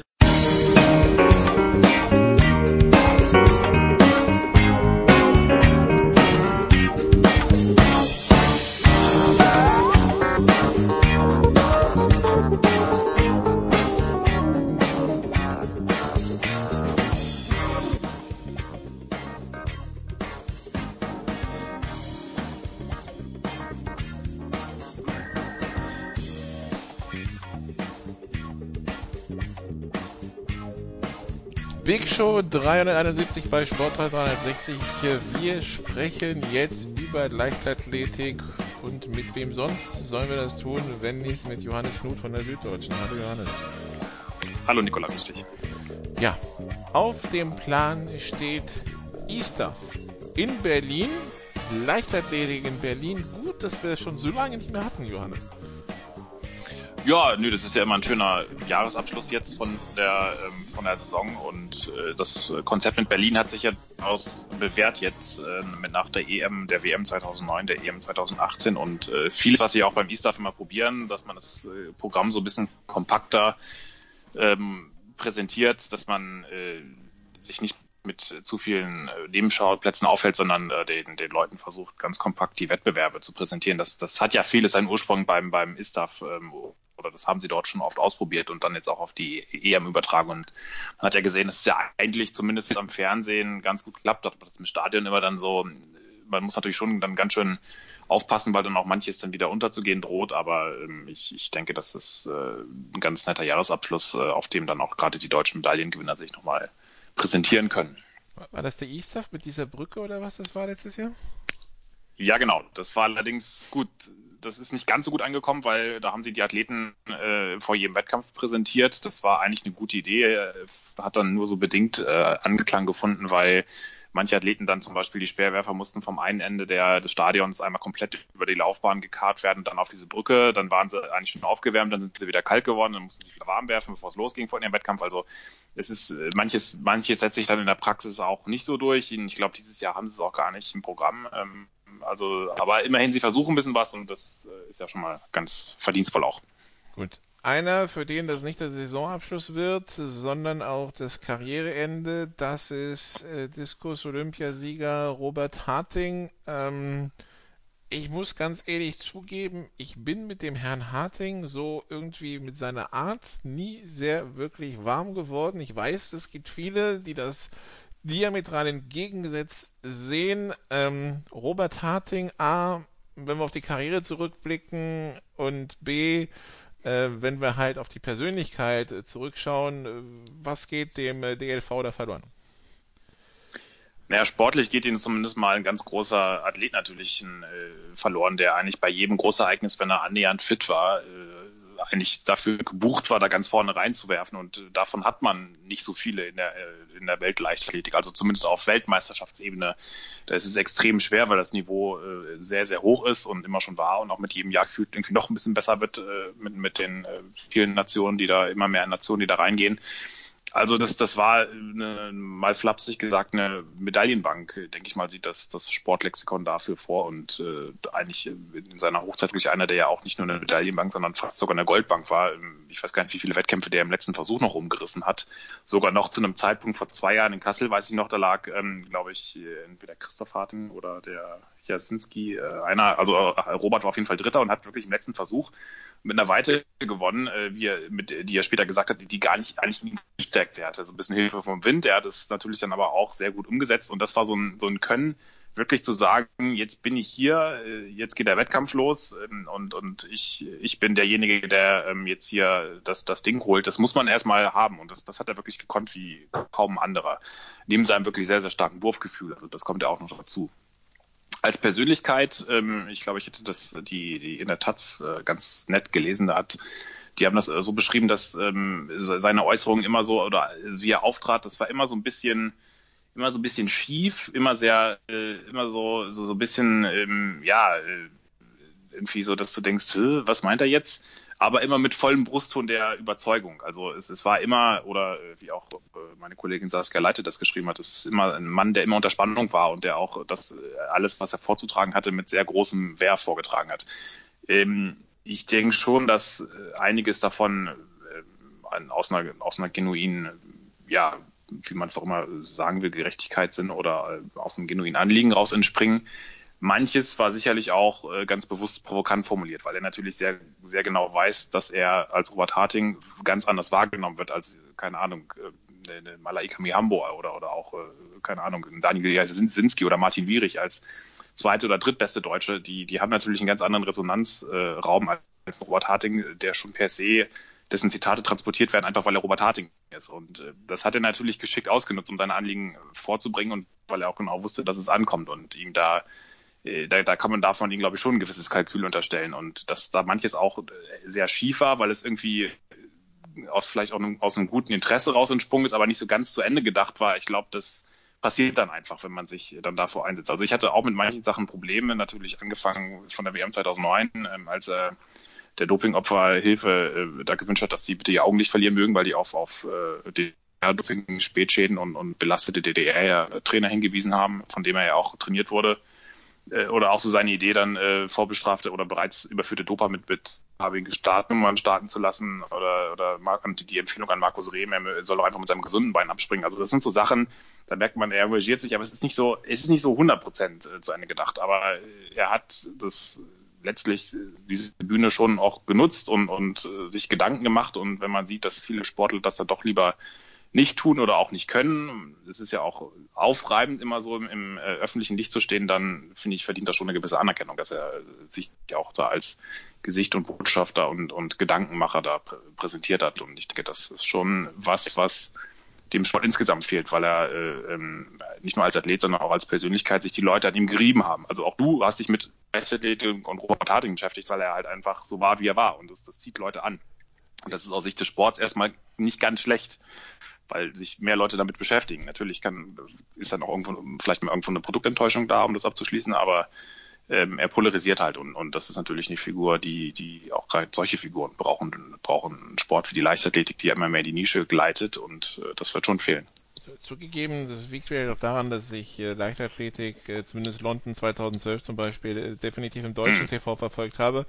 Ähm, was, weiß nicht, wenn ich das auf France Television oder so geschaut hätte, ob die Wahrnehmung die gleiche gewesen wäre. Aber das nur am Rande. Wissen wir, ja. wissen, wissen wir eigentlich, ob Robert Harting mal zu Casta Semenya sich geäußert hat? Ja gut, das, das äh, tritt jetzt ja noch an. Gucken wir mal, ob es jetzt passiert. ähm, ja, also Casta Semenya startet beim ISTAF auf der ungewöhnlichen Kilometerstrecke, wenn ich es richtig gelesen habe. Also mhm. 1000 Meter, nicht olympisch. Äh, wir wissen alle noch die Riesendiskussion, die es um Casta Semenya gegeben hat. Verstummen die langsam oder ist es immer noch äh, kontrovers? Na gut, jetzt ist es immer so ein bisschen abgeebbt, dadurch, dass ähm, ja dieser, dieser die IRF jetzt den, sich entschieden hat, wieder so eine Art besonderen Paragraphen einzuführen, wonach dann halt Athletinnen wie Semenya, die offenbar einen erhöhten Testosteronspiegel haben, mal ganz, ganz, ganz, ganz vereinfacht gesagt, ähm, diese, diesen Spiegel unter eine gewisse Grenze äh, senken müssen, um damit sie als Frau starten dürfen. Das ist per se auch erstmal okay, dass der Sport sich gewisse Grenzen setzt. Das Problem ist nur, dass nicht so richtig klar ist, ob, ob die, die Wissenschaft und die, die Analyse, auf der ähm, die IRF diese, diese Entscheidung getroffen hat, ob die überhaupt valide ist. Und, und äh, natürlich ist irgendwo auch jede Grenze, die man zieht, ein Stück weit willkürlich, weil äh, das so ein komplexes Feld ist mit so vielen verschiedenen Ausprägungen von, von verschiedenen ähm, ja, Werten. Äh, Testosteronlevel in Menschen. Also die Natur ist eben halt nicht so klar wie, die, wie der Sport, der ganz klar sagt, okay, hier ist die Grenze zwischen Frau und Mann. Die Natur sagt, naja, es gibt halt auch da ein bisschen was und hier ein bisschen was. Kann natürlich auch jetzt argumentieren, ähm, ein bisschen was dazwischen. Ähm, die, es war ja auch schon äh, die Rede davon, ob man irgendwie so eine dritte Startklasse einbringt für, für Twitter. Ähm, das ist, das demonstriert, glaube ich, auch leider so ein bisschen Hilflosigkeit und ein Stück weit kann ich natürlich auch den Sportler verstehen, weil der, der muss einfach sagen, wir brauchen klare Spielregeln und wenn die nicht ganz gegeben sind, dann, ähm, dann ist es irgendwo, dann beschweren sich die Athletinnen. Also die viele Läuferinnen sind natürlich äh, unter vorgehaltener Hand sehr erbost, dass das äh, Costa ja immer noch läuft. Das, das kann man so sagen. Das Problem ist so ein bisschen, glaube ich, dass es ein, ein, ein Problem ist, dass für das es meiner Meinung nach keine Lösung gibt, die alle zufriedenstellt. Und vielleicht gibt es auch überhaupt keine zufriedenstellende Lösung. Vielleicht kann auch die Wissenschaft, auf die dann immer gezeigt wird, auch gar keine Lösung liefern. Das ist ja das gleiche bei Markus Rehm. Wobei da natürlich auch die Frage ist, äh, da wird ja auch mal ein bisschen argumentativ verwischt, ähm, weil, weil er ja auch so gerne suggeriert, dass das zwei gleiche äh, Veranstaltungen sind, Prothesen, Weitsprung und Weitsprung. Und da bin ich eher der Meinung, dass das einfach zwei unterschiedliche Sportarten sind, die, wo die Weiten zufällig in den gleichen Bereich fallen. Aber das ist wieder ein ganz anderes Thema. Also Semenya hat jetzt geklagt, beziehungsweise der Verband gegen diese Regel und äh, ich fürchte, sie haben gar nicht so schlechte Chancen, weil eben diese wissenschaftliche Studie, wohl wie jetzt einige andere Wissenschaftler schon, unabhängige Wissenschaftler äh, auch öffentlich deklariert haben, doch einige methodische und, und sonstige Mängel hatte. Also da, die haben da einfach manche Werte haben sie irgendwie sich zusammengerechnet oder ausgedacht, dann andere wiederum doppelt berechnet und andere dritte Werte wiederum von bereits überführten Dopingsünderinnen genommen. Also das ist ziemlich wild. Und ähm, deswegen ist es gut möglich, dass, dass sie doch noch eine Weile weiterläuft. Ähm, uns wird das Thema so lange beschäftigen, fürchte ich, solange sie im Sport ist oder auch andere Athletinnen im Sport sind, sie ist ja nicht einzige, sie ist nur diejenige, die am exponiertesten ist und ich fürchte, dass, wenn es weitergeht, dass sie auch ähm, irgendwann in der Nähe des Weltrekords laufen wird im nächsten Jahr, wenn diese Grenze dann wieder abgeschafft wird. Und dann werden wir dieses, diese Diskussion weiter haben. Ich, es, ist, es ist brutal schwierig, weil ich wirklich glaube, dass es ein Problem ist, dass, mit dem der Sport überfordert ist und, und da es einfach auch keine zufriedenstellende Lösung gibt für beide Seiten. Wenn wir schon bei Markus Rehm sind, der ist bei der Para-EM in Berlin im Jahn-Sportpark äh, letzte Woche Europameister geworden im Weitsprung mit 8,48. Äh, Im Olympiastadion eine Woche vorher oder zwei, zwei Wochen vorher äh, Miltiadi Stentoglu 8,15. Also mhm, 25, oder? Ne? Aber egal, ja, so 8,25 ist er, glaube ich, gesprungen. Okay. 8,15? Ich glaube 8,25 war es. Okay, aber auf jeden Fall doch ein recht großer Kürzer, Unterschied. ja. Also das ist ja nicht Ja, mal es mehr, ist- das ist ja ein ganzes Lineal, also wer so ein 30 Zentimeter Lineal, das Ja. ist schon nicht wenig auf 8 Meter. Ja, also das ist, ich habe riesen Respekt äh, vor das, äh, vor dem, was Markus Reben da macht und es ist ja auch letztlich auf Weltniveau ist er damit immer noch nicht äh, erster. Also die, die, das, das Niveau im Weitsprung weltweit ist gerade so massiv. Äh, also wenn man sich den Echeverria anschaut, den jungen Kubaner, aber auch gerade Lupo Mayonga, der ja schon ein bisschen konstanter seit einer Weile darauf vorne rumspringt, die Amerikaner, die da immer noch reingrätschen. Also das ist ein, äh, die, die springen gerade 860, 870 ähm, oder teilweise 880, wenn, wenn alles passt und das ist schon massiv und äh, ja, aber ich, ich bleibe dabei. Also ich sehe das nach wie vor, auch da ist die Wissenschaft wie oft gefragt worden und, und äh, bis heute kann sie da keine klare Antwort liefern, weil es eben auch keine ganz eindeutige Antwort gibt, die äh, in, in, diese, in dieses Systemfeld reinpasst, in dem es sehr viele Grauschattierungen gibt und eben nicht schwarz-weiß.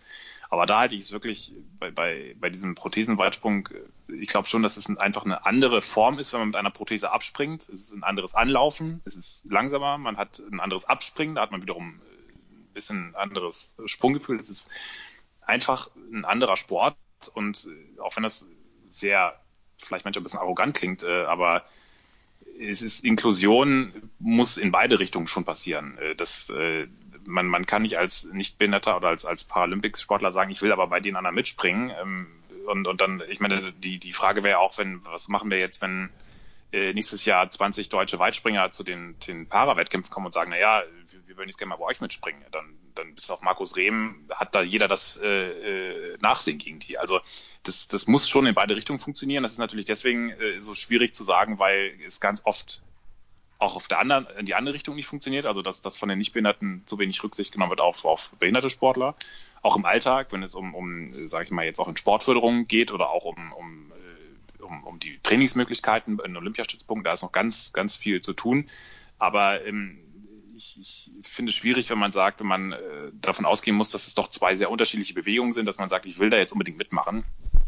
Das Einzige, was ich verstehen kann, ist, wenn man sagt, ich will mitmachen, aber ich erkenne an, dass ich in getrennter Wertung gewertet werde, weil es eine andere Sportart ist. Das, das finde ich okay, dass man diese gemeinsamen Bühnen hat, auch bei Meetings. Das, das finde ich absolut okay, weil man daran sieht, dass äh, was, was äh, Menschen mit Prothese oder auch äh, behinderte Sportler äh, zu fähig äh, imstande sind äh, zu leisten. Das ist wirklich eine großartige, dass das, äh, da, da diese Bühne der, der kommerziellen Leichtathletik zu nutzen dafür, das finde ich großartig. Aber ich finde es schwierig zu sagen, ähm, ich, ich, dass, dass man das angleichen muss. Äh, Wovor er jetzt, glaube ich, ja auch mittlerweile abgerückt ist, Markus Rehm. Aber das hat leider diese Debatte lange so ein bisschen äh, verkompliziert und, und das Problem ist, und das beklagen auch viele Paralympics-Trainer, um das abzuschließen, dass mittlerweile ganz große Vorbehalte sind. Äh, nach dem Motto, ah, der hat ja eine Prothese, ähm, der, der, der hat ja einen Vorteil und deswegen lassen wir den jetzt nicht mehr bei unserem inklusiven Sportfest mitspringen. Das, das ist ganz, ganz, ganz blöd, dass da so ein ja, so eine Art Kollateralschaden dadurch entstanden ist. Und ich glaube, das, das hat äh, dieser ganzen Debatte nicht gut getan, dass man da, ähm,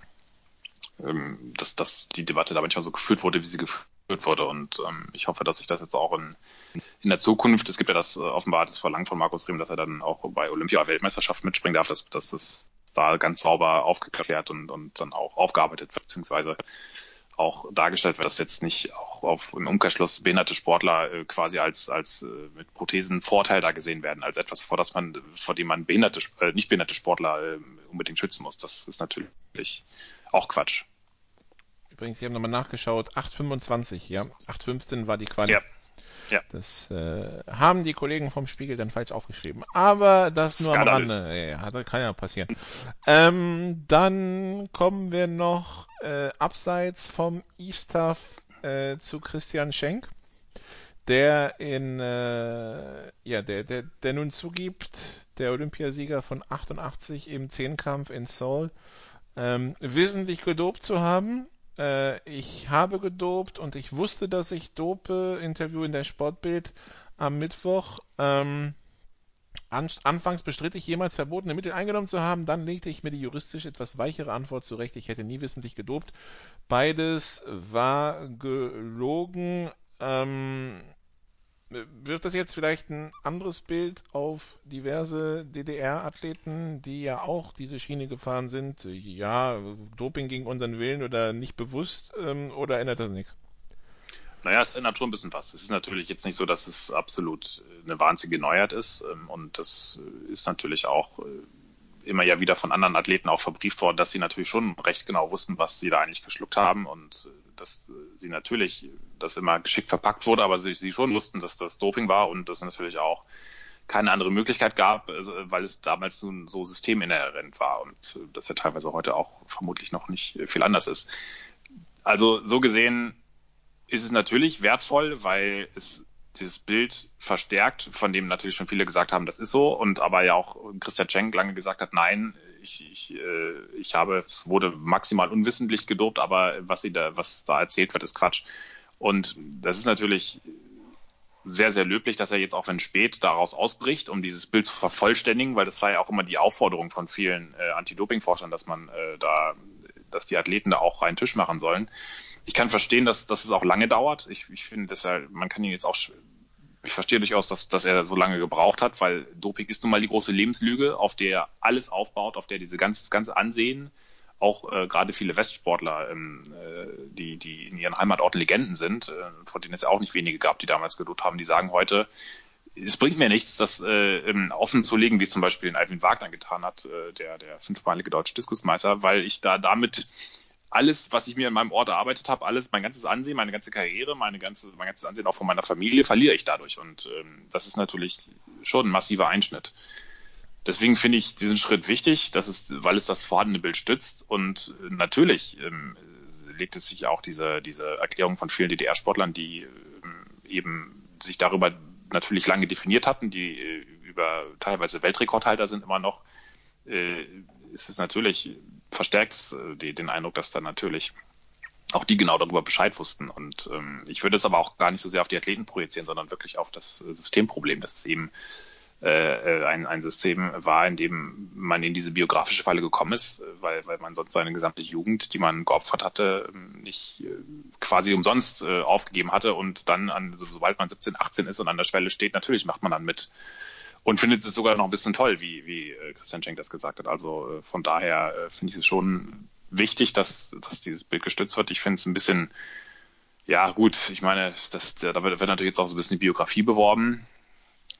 So, es steht eben, ist, okay, es ist natürlich auch so ein bisschen, vielleicht auch so ein ganz leichtes kommerzielles Interesse dahinter und ähm, es ist natürlich schon so, dass er vieles auf sich bezieht, also die Rolle des Vaters, der Mediziner, die wird auch so ein bisschen ausgespart, sprich das Netz dahinter wird auch nicht so richtig ausgeleuchtet. Also das ist dann auch schon wieder so eine bisschen äh, selektive äh, Wahrheitsforschung dann auch, aber im Grunde ähm, stützt, es, stützt es das Bild, dass sehr viele Athleten schon Bescheid wussten, gerade in der Leichtathletik, die sich ja besonders auch dieser Aufarbeitung verweigert. Und äh, das ist ja auch meine Position, die ich oft genug vorgebracht habe, dass ähm, man kann nicht in die in die Zukunft aufbrechen und und äh, Medaillen mehr fordern und, und fordern, dass, dass die Athleten sich gefälligst mit der Weltspitze besser mithalten sollen, die ja oft auch in vielen Bereichen, gerade in der Leichtathletik, nachweislich verseucht war und ist.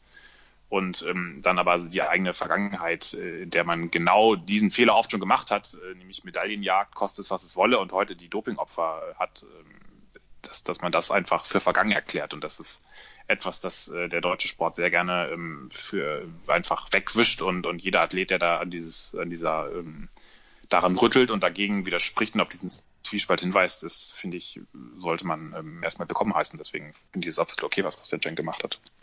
Das Buch heißt Riss, mein Leben zwischen Hymne und Hölle und erscheint am Montag für die, die das interessiert. Johannes, wirst du beim E-Stuff sein? Ja.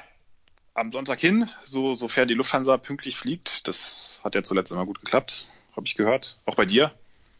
Äh, ja, ich hatte meine Probleme mit einer Schweizer Fluggesellschaft, die so. wir hier nicht näher nennen wollen, aber mit der Lufthansa funktioniert es eigentlich ganz gut. Ich, ich finde Tegel als Gut. Flughafen sehr süß, aber ansonsten läuft es da, ja. Ja, ich bin, ich finde das klasse, so vom, vom Gate bis zum Taxi innerhalb von Drei Stunden. Minute. Das, Ja. ja, das, also das, ich finde, das hat was. Gut, ja, nee, also das heißt, du bist da und äh, freust dich schon drauf und das ist wahrscheinlich auch dein Highlight am Auf jeden Wochenende.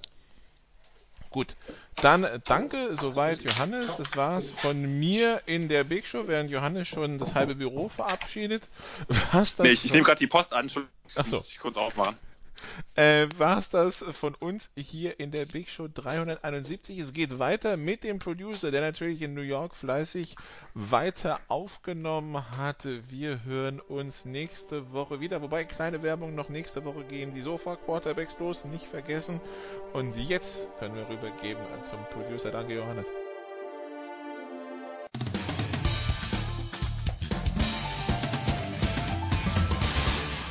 Hallo, ich bin Matthias Ekström, hier ist Sportradio 360. Viel Spaß dabei. Ja, danke Nicola, wie immer fantastisch. Wir gehen weiter, einen weiter zur Formel 1 und ich habe das ganze Rennen in Spa hier aus New York mitverfolgt. Da freue ich mich trotzdem, dass ein anderer, der nicht in Spa war, vielleicht nach Monza fährt, jetzt auf der anderen Leit äh, Seite des Ozeans, ist nämlich Christian Nimmervoll, Formel 1.de. Servus Christian. Servus Jens, hallo. Christian, Lewis Hamilton hat nach dem Rennen gesagt, äh, ich weiß nicht, ob es nur bei den amerikanischen Kollegen war oder ganz generell, pardon, Sebastian Vettel wäre bei ihm einfach vorbeigefahren auf der Geraden. Ist es jetzt eine neue Entwicklung, dass der Ferrari tatsächlich stärker ist als äh, der Mercedes von Lewis Hamilton oder hat sich das äh, über die Sommerpause rein zufällig ergeben? Also nicht zufällig, aber durch harte Arbeit natürlich. Seit wann hält diese Entwicklung an, ist meine Frage, glaube ich. Ja, also schon seit dem Saisonbeginn haben wir eigentlich so das Gefühl, dass Ferrari im Motorenbereich wirklich einen Sprung gemacht hat. Ähm, und wir haben schon bei uns redaktionsintern äh, einen Arbeitstitel liegen seit, seit Monaten. Eigentlich ist äh, der Mercedes wirklich noch der beste Motor. Ähm, ich glaube, nach Spa kann man jetzt diese Frage ziemlich äh, sicher mit Nein beantworten. Es sieht tatsächlich so aus, dass Ferrari äh, da einen Sprung gemacht hat im Antriebsbereich, also gerade was die PS-Topleistung angeht, hat man in Spa dann auch eindrucksvoll gesehen, bei dem Überholmann, über das du angesprochen hast, aber auch dadurch, dass die beiden Kundenteams, also Sauber und Haas, ähm, auf dieser Powerstrecke wirklich konkurrenzfähig waren. Ähm, das heißt, Ferrari ist da vorangekommen. Das ist jetzt auch wirklich ein positives Zeichen für Monza, wo ja ganz ähnliche äh, Kriterien gefragt sind, um auf dieser Strecke schnell zu sein. Ähm, da hat Ferrari momentan ganz klar Oberwasser. Was jetzt in, in Spa noch interessant war zu beobachten, war dann auch die Reaktion der Konkurrenz drauf, nämlich speziell von Lewis Hamilton, der dann in einer ersten Reaktion von wörtlich Tricks gesprochen hat, ähm, die Ferrari da anwendet hinterher, und das ist dann nicht mehr im Fernsehen zu sehen, dauern ja diese Pressekonferenzen immer noch ein bisschen länger. Da hat der Lewis Hamilton das dann wieder ein bisschen relativiert und er Ja. meinte, Tricks bedeutet ja nicht, nicht zwangsläufig, dass die was Illegales machen. Ähm, aber es ist schon so ein bisschen Zeichen dafür, dass man auch bei Mercedes spürt, äh, wir haben da einen Vorteil verloren, den wir in den vergangenen Jahren immer hatten. Ich glaube, das, was sich jetzt so als Verdacht angebahnt hat über mehrere Wochen und Monate hinweg, äh, das kann man jetzt ziemlich als Gesetz betrachten. Also da hat Mercedes, ähm, und das sagen wir zum ersten Mal seit ganz vielen Jahren, äh, Nachholbedarf. Wie funktioniert sowas, Christian? Setzen Sie sich da am Abend hin in Maranello und äh, wie kann man zusätzliche PS herauskitzeln? Mir fehlt da jegliches technisches äh, Gespür dafür. Ja, grundsätzlich ist es ja so, dass über die Winterpause natürlich immer eine Möglichkeit da ist, äh, den Motor sozusagen mehr oder weniger komplett neu zu entwerfen. Ja. Äh, komplett neu entworfen wird das natürlich nicht, aber man überlegt sich in Einzelteilen, in Komponenten, das kann Material sein, das kann eine unterschiedliche Anordnung sein von irgendwelchen Dingen, das, das kann sein, dass man sagt, okay, äh, wir merken an dieser und jener Stelle des Motors ist die Temperatur äh, gar nicht mehr so das Thema, wie es in der Vergangenheit war, weil wir irgendwas geändert haben. Also können wir das vielleicht ein bisschen leichter bauen oder man schafft es, dass man auch nur die Gewichtsverteilung des Motors ändert. Auch das bringt was fürs Fahrverhalten. Also gibt es ganz viele Feinheiten. Ähm, während der Saison ist es tatsächlich ein bisschen schwieriger, weil wir wissen ja, dass nur drei Motoren pro Saison und Fahrer eigentlich erlaubt sind. Das heißt, du kannst nicht bei jedem Rennen sozusagen irgendwas am Motor deichseln, sondern du bist da limitiert wirklich auf die Zeitpunkte, wo ein neuer Motor eingeführt wird. Und Ferrari und Mercedes haben inzwischen beide ihren dritten Motor drin. Das heißt, da wird jetzt auf der Hardware-Seite, wie wir das immer nennen, äh, nicht mehr wahnsinnig viel passieren. Was die jetzt auch noch tun können im Motorenbereich ist natürlich zum Beispiel im Bereich Treibstoff, weil auch da wird Okay. extrem weiterentwickelt. Shell hat gerade ein neues Benzin gebracht, das jetzt ins zum ersten Mal eingesetzt wurde. Man spricht davon, dass das bis zu 15, 20 PS bringen kann. Also da, das sind jetzt die Bereiche, um die es jetzt noch geht. Und dann im Winter ist die nächste Gelegenheit, wirklich nochmal ein bisschen fundamentaler sozusagen an dieses Motorenkonzept ranzugehen.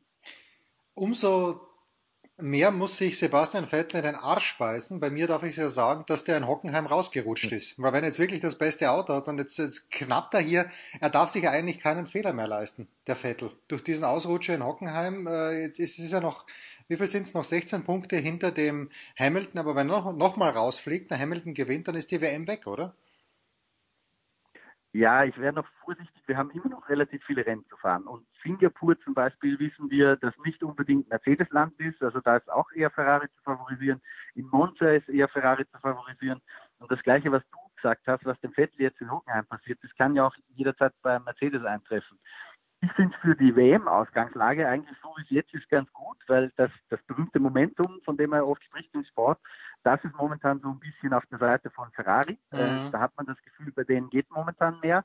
Äh, die Punkte sind aber auf der Seite von Lewis Hamilton. Das glaube ich, also wäre es andersrum, dass beide Vorteile auf einer Seite wären, äh, wäre die WM nicht so spannend. Jetzt glaube ich, wird es wirklich richtig, äh, richtig interessant. Okay. Die gute Nachricht für die deutschen Motorsportfans, und wir haben ja das in den letzten Tagen auch schon so ein bisschen mitbekommen, es wird zumindest 2019 auf dem Hockenheimring wieder einen Grand Prix geben. Christian, warum nur so kurz? Fehlt da die Kohle, dass man längerfristig einen Vertrag abschließt? Hm.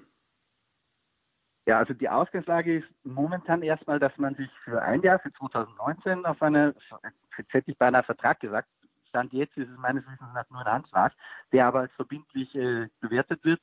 Ähm, das Ziel ist natürlich langfristig Formel 1 in Hockenheim zu machen, aber diskutiert wurde, wie so oft in der Formel 1, äh, ums Geld. Und Liberty ist da, so hört man, äh, bestätigen will das natürlich niemand, eine Summe von ungefähr 25 Millionen äh, Dollar oder Euro, auch das weiß ich nicht so genau, äh, Antrittsgeld ist denen vorgeschwebt. So. Hockenheim hat gesagt, das ist für uns zu viel. Das funktioniert vielleicht, wenn wir wirklich äh, wie dieses Jahr fast ausverkauftes Haus haben. Aber wir können dieses Risiko nicht eingehen. Und das war dann das Dilemma der letzten Wochen, wo man jetzt einen Kompromiss gefunden hat. Äh, Liberty hat gesagt, okay, wir, wir machen das auch für weniger, äh, aber nur für 2019. Und darüber hinaus, und auch da haben die Gespräche jetzt schon begonnen, da hat man aber jetzt mit diesem Einjahresdeal ein bisschen Zeit gewonnen, ähm, ist auch angedacht, nochmal einen Fünfjahresvertrag zu machen. Da wird aber Liberty sich nicht mehr so weit bewegen, sondern jetzt liegt es auch ein bisschen an Hockenheim. Äh, Player wie zum Beispiel könnte man da an Mercedes denken, äh, Bosch fällt einem auch unmittelbar ein, dass sozusagen durch externe Sponsoren irgendwelche Pakete geschnürt werden, die auch ein Interesse daran haben, dass die Formel 1 in Deutschland fährt und dass man so dieses äh, Loch, das sozusagen entsteht, wenn Liberty nicht mehr ganz so weit sich bewegt, dass das auf anderer Seite für Hockenheim geschlossen wird und dass der Veranstalter nicht mehr ganz so im Risiko steht. Ich glaube, ähm, dass, dass wirklich der Wille da ist, einen Grand Prix in Deutschland zu haben und dass auch Hockenheim da gute Chancen hat. Ich glaube, dass das auch über 2019 hinaus weitergehen wird. Wirklich fest gesichert ähm, ist es noch gar nicht so lange der Vertrag nicht unterschrieben ist, aber für 2019 können wir davon ausgehen, es gibt Formel 1 wieder in Deutschland und darüber hinaus werden wir es dann wahrscheinlich in den nächsten paar Monaten erfahren. Ja, wäre schön, wenn es so bleiben würde. Jetzt äh, fahren unsere Lieblingsautos, Christian, äh, von, zumindest die von Stefan de Vois Heinrich, der nach wie vor im Urlaub weilt, was wir ihm sehr gönnen. Und mir optisch gesehen, die rosaroten Zuckerl, die Force India fahren im Moment unter Racing Point. Äh, und jetzt lese ich auf Formel1.de, wo du ja, äh, ja federführend tätig bist, möchte ich sagen, dass Esteban Ocon in Monza noch fährt und dann Lance Stroll übernehmen soll. Ist das, ist das schon fix, dass innerhalb einer Saison ein Fahrer quasi rausgeschmissen wird und ein anderer, weil ihm der Herr Papa hier mit Kohle eingestiegen ist, das Cockpit übernimmt? Also fix, fix ist es noch nicht. Ähm, wir dachten alle, es sei schon fix, weil dadurch, dass der neue Investor bei Force India oder jetzt Racing Point ja Lawrence Stroll ist, nämlich der milliardenschwere Vater von von Lance Stroll, sind wir eigentlich davon ausgegangen, dass auch der, der Cockpitwechsel dieses Jahr noch vollzogen wird. Ähm, mein Kollege Dieter Renken hat äh, gestern bei India nachgefragt, weil Lance Stroll gestern schon in Silverstone war in der Fabrik, um sich einen Sitz anpassen zu lassen. Also das deutet doch sehr darauf hin, dass er früher oder später in diesem Force India sitzen wird. Ähm, und in den Nuancen der Antworten äh, lagen dann die Feinheiten. Also man hat uns gesagt, dass heute eine Pressemitteilung ausgeschickt wird. Die Teams machen das immer vor den Rennen äh, mit, mit Vorsauen, wo dann auch die Fahrer zitiert werden. Und dass in diesen Pressemitteilungen erstmal Ocon und, und Perez drinstehen. Das, das heißt, wir gehen davon aus, ähm, dass die beiden in Monza fahren werden. Was man nicht explizit bestätigt hat, ist aber auch, dass die, diese beiden Fahrer auch definitiv fahren werden in Monza. Ich glaube das aber schon, weil ich glaube nicht, dass man diese Presseaussendung raushauen würde, ohne dass die beiden dann noch drin sitzen. Ähm, die große Frage, die, die sich jetzt alle stellen, ist natürlich, kommt Lance Stroll dann halt in Singapur oder kommt er vielleicht erst 2019? Weil das er kommt, das, das, davon glaube ich können wir ausgehen. Äh, sein Vater wird da nicht umsonst investiert haben.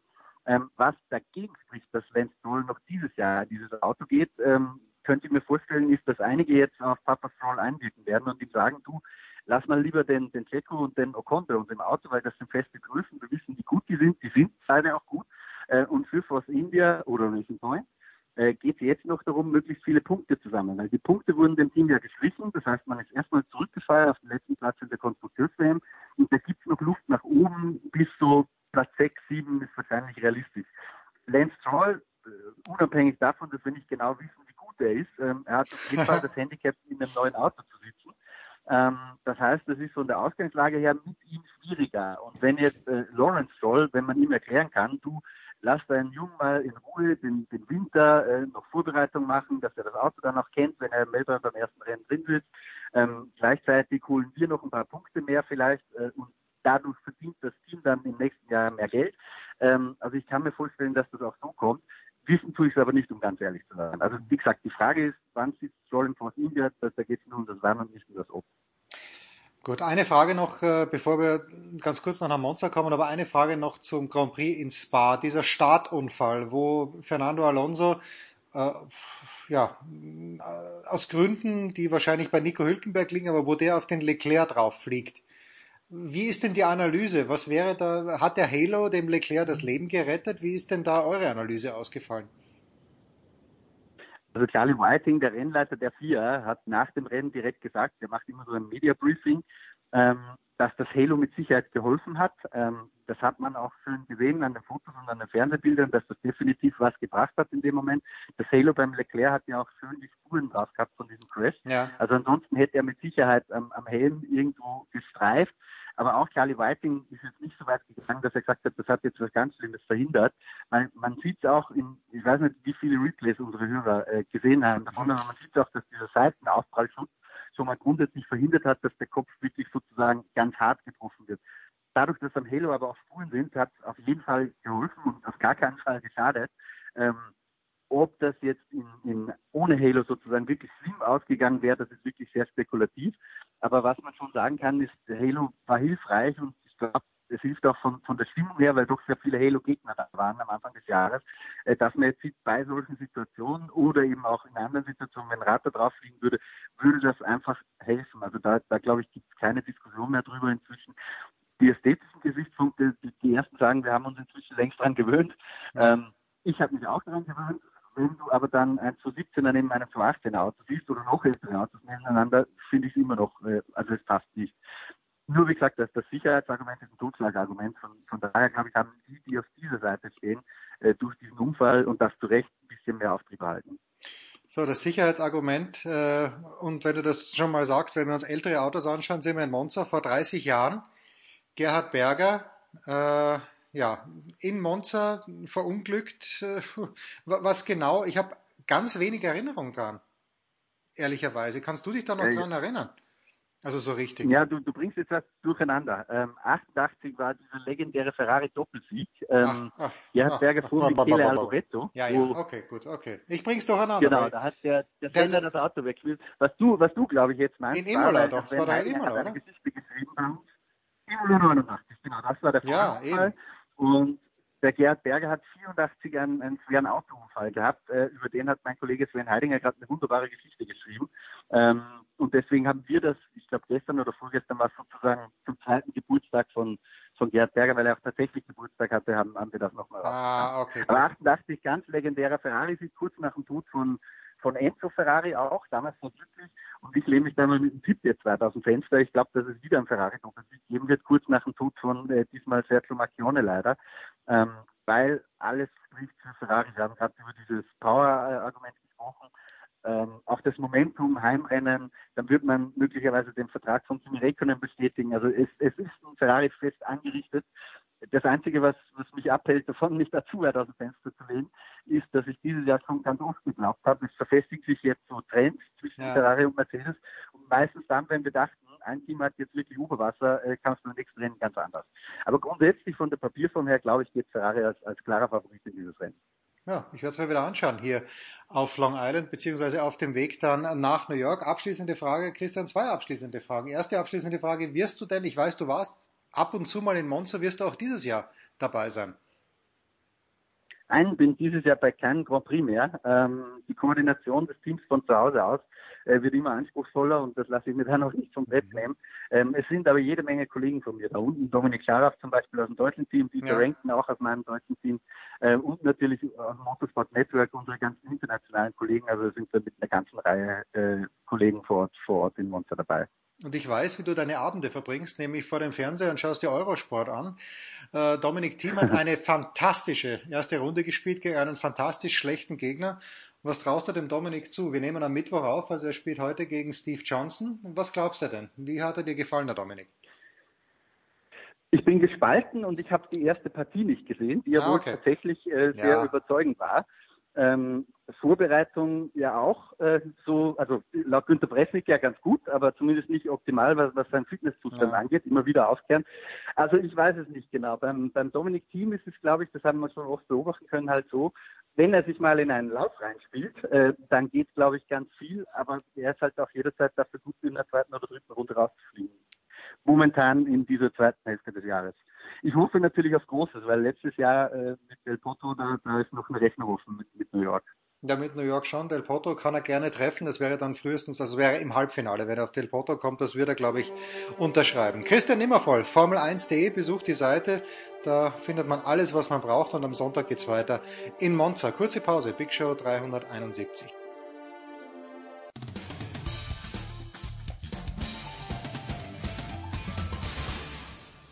Hier ist Dominik Klein, Nationalspieler vom CAW Kiel und ihr hört Sportradio 360.de.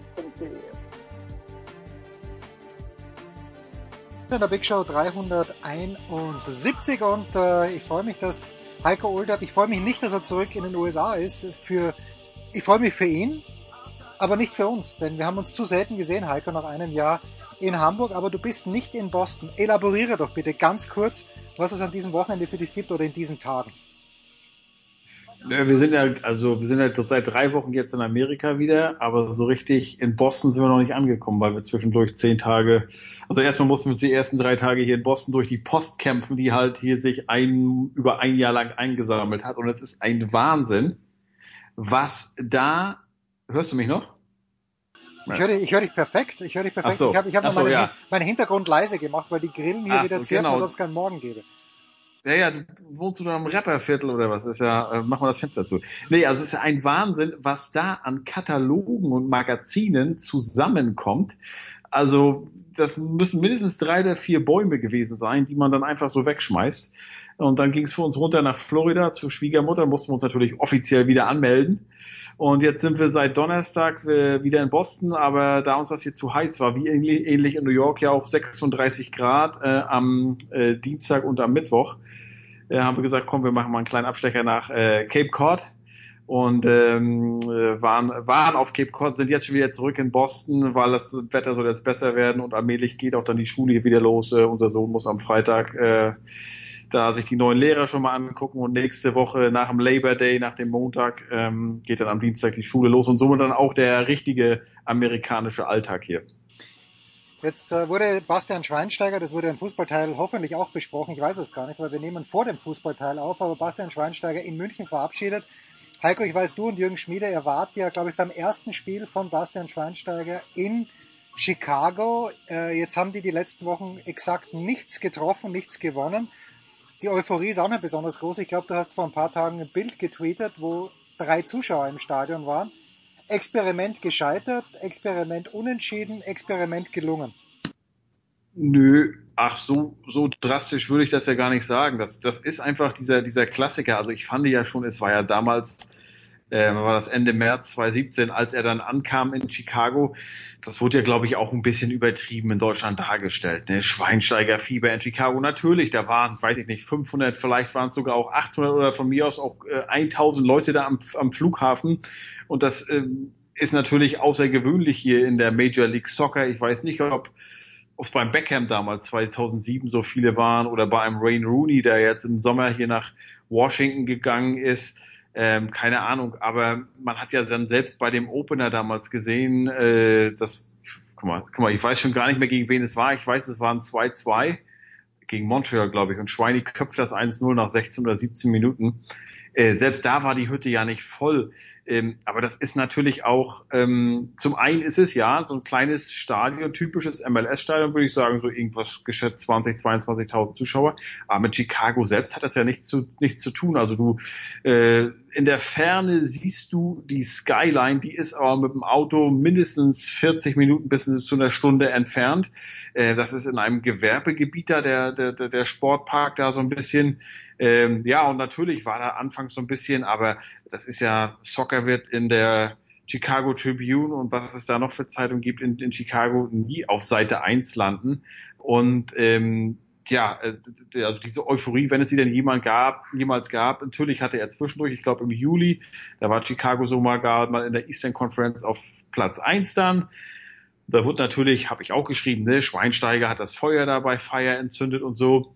Aber dann hat er auch allmählich schon gesundheitliche Probleme bekommen. Dann sind sie auch in der ersten Runde in den Playoffs ausgeschieden und in diesem Jahr ist, äh, sind die Playoffs ein frommer Wunsch. Ich glaube, die haben noch acht Spiele oder so und sind zehn Punkte hinterher, sind letzter, meine ich, in der Eastern Conference. Ich muss mich da auch erst wieder ein bisschen einarbeiten, haben die letzten neun Spiele nicht gewonnen. Ich meine sogar acht davon verloren. Also das kann ist auch eine kann absolut das, das ist auch das ist auch das ist auch eine Statistik, äh, an die sich ein Schweinsteiger erstmal gewöhnen muss.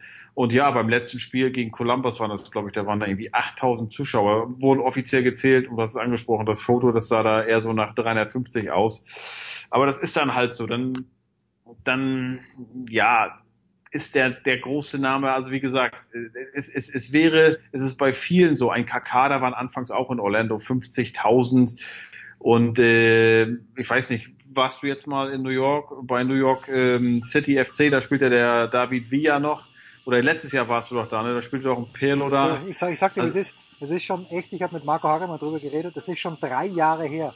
So vergeht die Zeit. Ja, Wahnsinn. Ja. Da warst du ja auch in New York in dem Jahr mit, äh, mit Ryan, glaube ich. Drei Jahre genau, ist das schon aber her. Ich, ich glaube, ich glaube, Pirlo, Pirlo hat ja bis zum vergangenen Jahr noch gespielt. Also, ja, das ist schön und gut und es ist ja auch ein gutes Leben, was die hier führen. Ähm, aber der große Bringer ist es dann, dann letztlich doch nicht. Und ich sag mal, jeder Fußballfan weiß natürlich, die kommen hier und sind im Herbst oder sogar schon im Spätherbst ihrer Karriere. Das ist zwar schön, Leute nochmal live zu sehen. Wir haben es auch, ich glaube, in, in, Deutschland wurde es auch ein bisschen geteilt.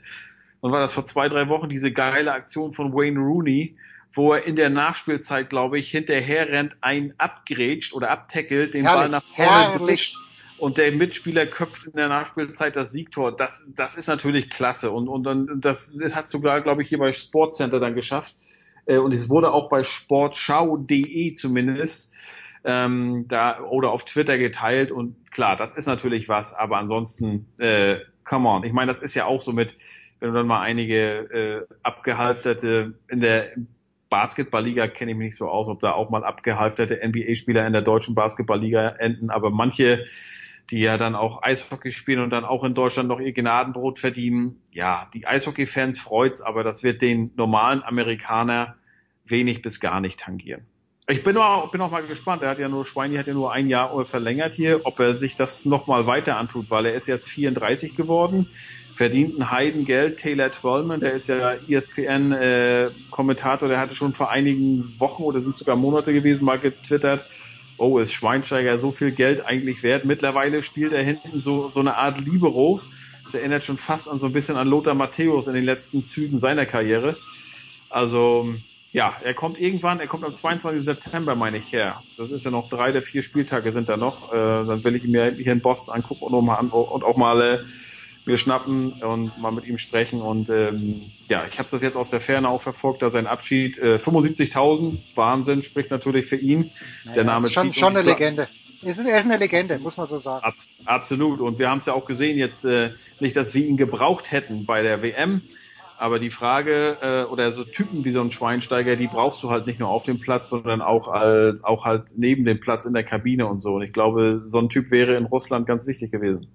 Jetzt pass mal auf, Heiko, nur weil du es erwähnt hast, die äh, abgehalfterten Stars. Äh, es gab am Mittwoch eine Pressemitteilung vom EHC Red Bulls München und da wechselt ein gewisser Matt Starjan oder Stajan. ja, Matt äh, Steyer, ja. Matt Starjan, er, oder? Kann ja, der was? genau. Der, ihr, ja, ne, also er ist jetzt kein Weltmeister wie ein Schweinsteiger, der da hinkommt, aber der hat, also spontan fällt mir ein, er müsste in Toronto gespielt haben und ich würde mal sagen, jetzt gucke ich gleich mal nach, aber Und für- bevor und ich für- ja, und für Calgary, ist sag richtig. ich, er, er hat bestimmt äh, 400 NHL-Spiele. Mehr als 1000.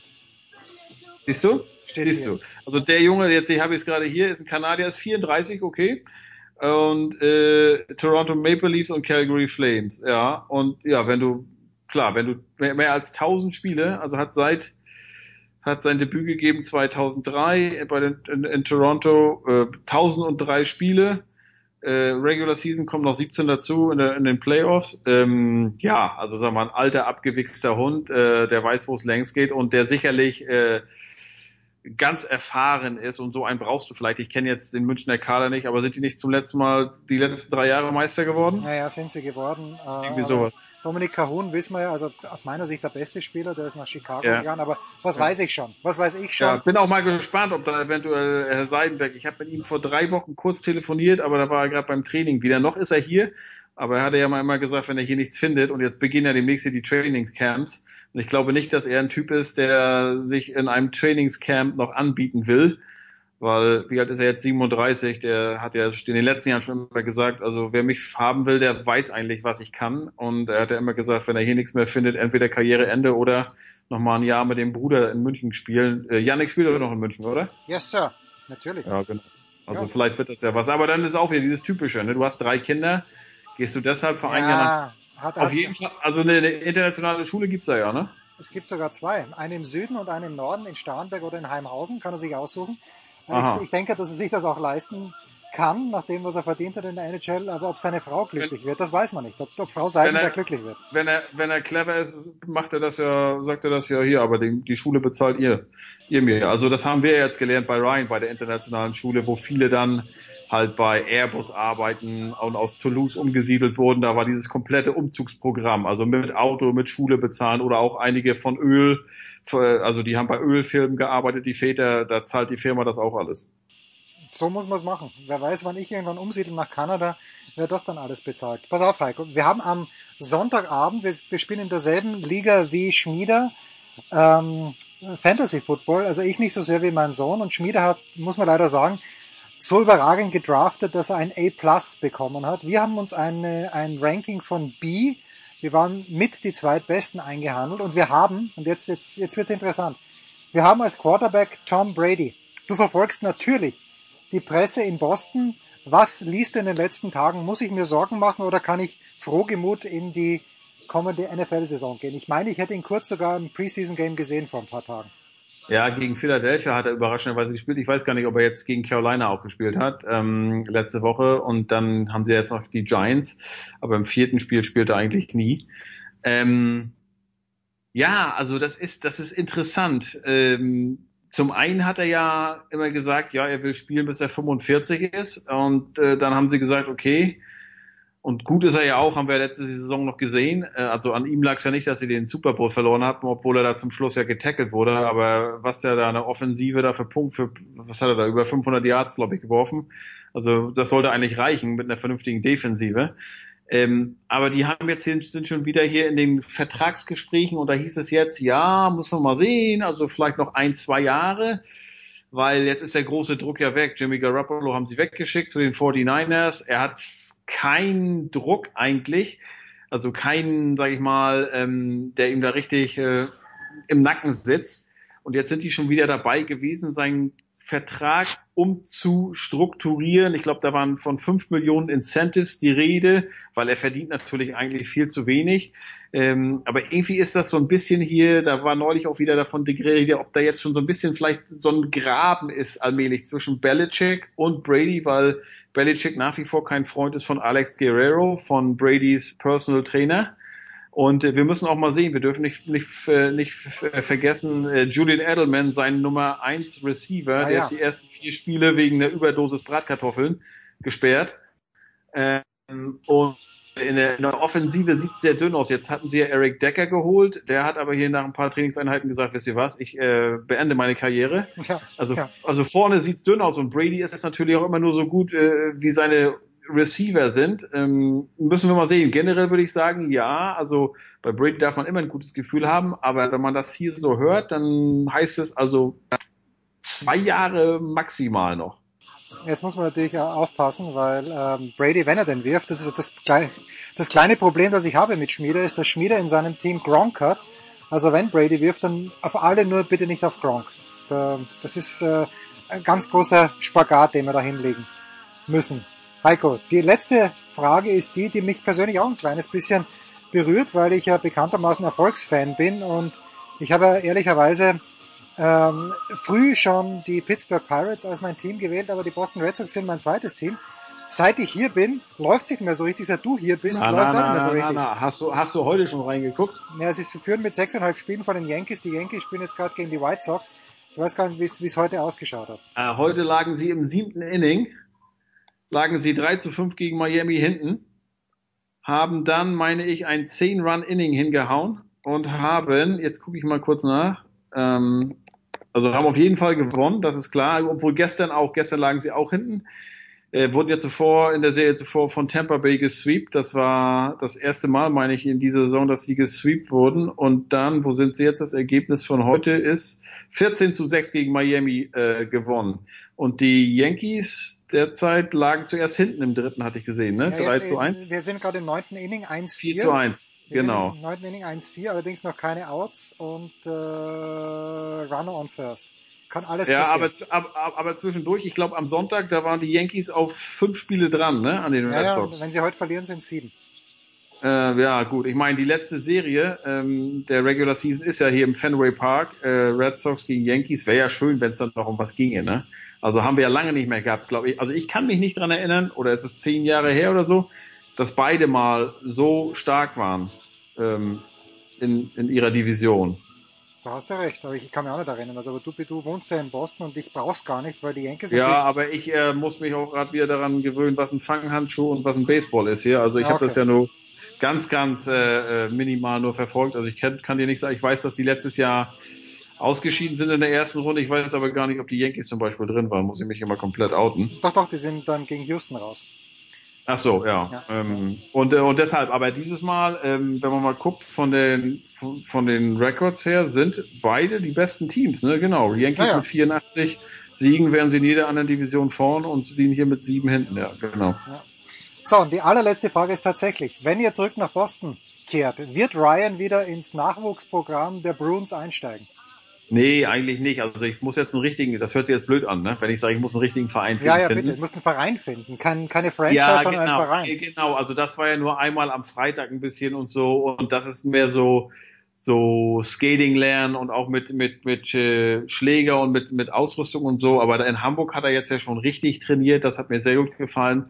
Ich muss mal sehen. Also der ist so zum Fußball-Nerd geworden da in Deutschland. Äh, hat er mit seinen Jungs an der internationalen Schule so viel gespielt und hat auch in Nienstetten so viel Spaß gehabt da. Ich will erstmal einen Fußballverein für ihn finden, was nicht leicht wird weil hier gibt's in Amerika dieses, natürlich gibt's einige ähm, Town Leagues, die sollen aber nicht so gut sein. Dann gibt's andere, wo du richtig, es gibt ja dieses Pay-to-Play, wo du richtig löhnst äh, bis zu 2000 Dollar pro Saison. Ähm, muss ich muss ich echt mal sehen. Und äh, dann ich würde auch gerne in Amerika ist es ja so also gerade bei Kindern gilt ja Fußball als Fall also als Herbstsport und als Frühlingssport. Das, äh, Ja. also es geht jetzt irgendwann los im September und hat dann ungefähr zweite Novemberwoche ist Schluss und fällt zwischendurch noch dreimal aus weil es ein bisschen regnet. Und dann machst du bis März oder April nichts also dann weißt du wo die Jungs stehen Und mir hat das in Hamburg gefallen, dass er halt auch in der Halle gespielt hat. Wenn er allerdings hier Halle spielt, weiß ich nicht, ob noch Zeit für Eishockey ist. Es muss Es ist aber Wahnsinn. auch von, Es ist Wahnsinn. Ja, nee, es, es muss ja von ihm kommen. Also Eishockey ist für ihn im Moment weit weg, aber die Bruins fangen jetzt mit dem Training Camp an. Ich hoffe, dass er dann wieder ein bisschen hungriger wird. Das ist Wahnsinn. Aber in Amerika ist alles ja ein bisschen anders, nicht so einfach und da gilt Fußball ja auch als Hochrisikosport wegen der vielen Gehirnerschütterungen. The Great Heiko Olderb. Nächste Woche schauen wir mal, ob wir wieder Schmieder und Olderb zusammenspannen können. Wir machen eine kurze Pause in der Big Show 371 und sprechen dann noch über Tennis.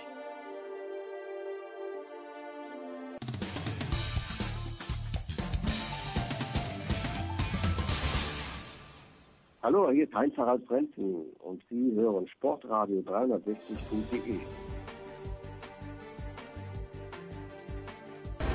Big Show 371 und wir finden den Schluss hier im neuen Lou Armstrong Stadium mit Mats Merkel, Adidas Coach, Adidas Scout. Servus Mats, schön, dass du ein paar Minuten Zeit hast. Du bist in Schwarz hier. Ich habe viele Spieler in Schwarz gesehen. Du kennst so viele Spieler. Ja. Macht ihnen das nichts aus, dass die bei dieser Hitze, Affenhitze in Schwarz spielen? Naja, das ist äh, leider nicht ganz so einfach, denn ähm, die Kollektionen werden für die meisten Spieler vorgegeben.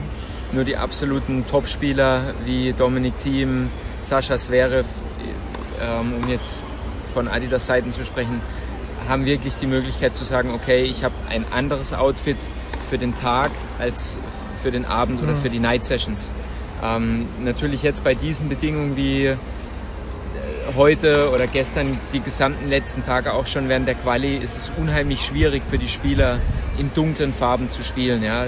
Ganz viele Spieler kommen auch und sagen, okay, wir brauchen weiße Mützen, wir brauchen helle Mützen.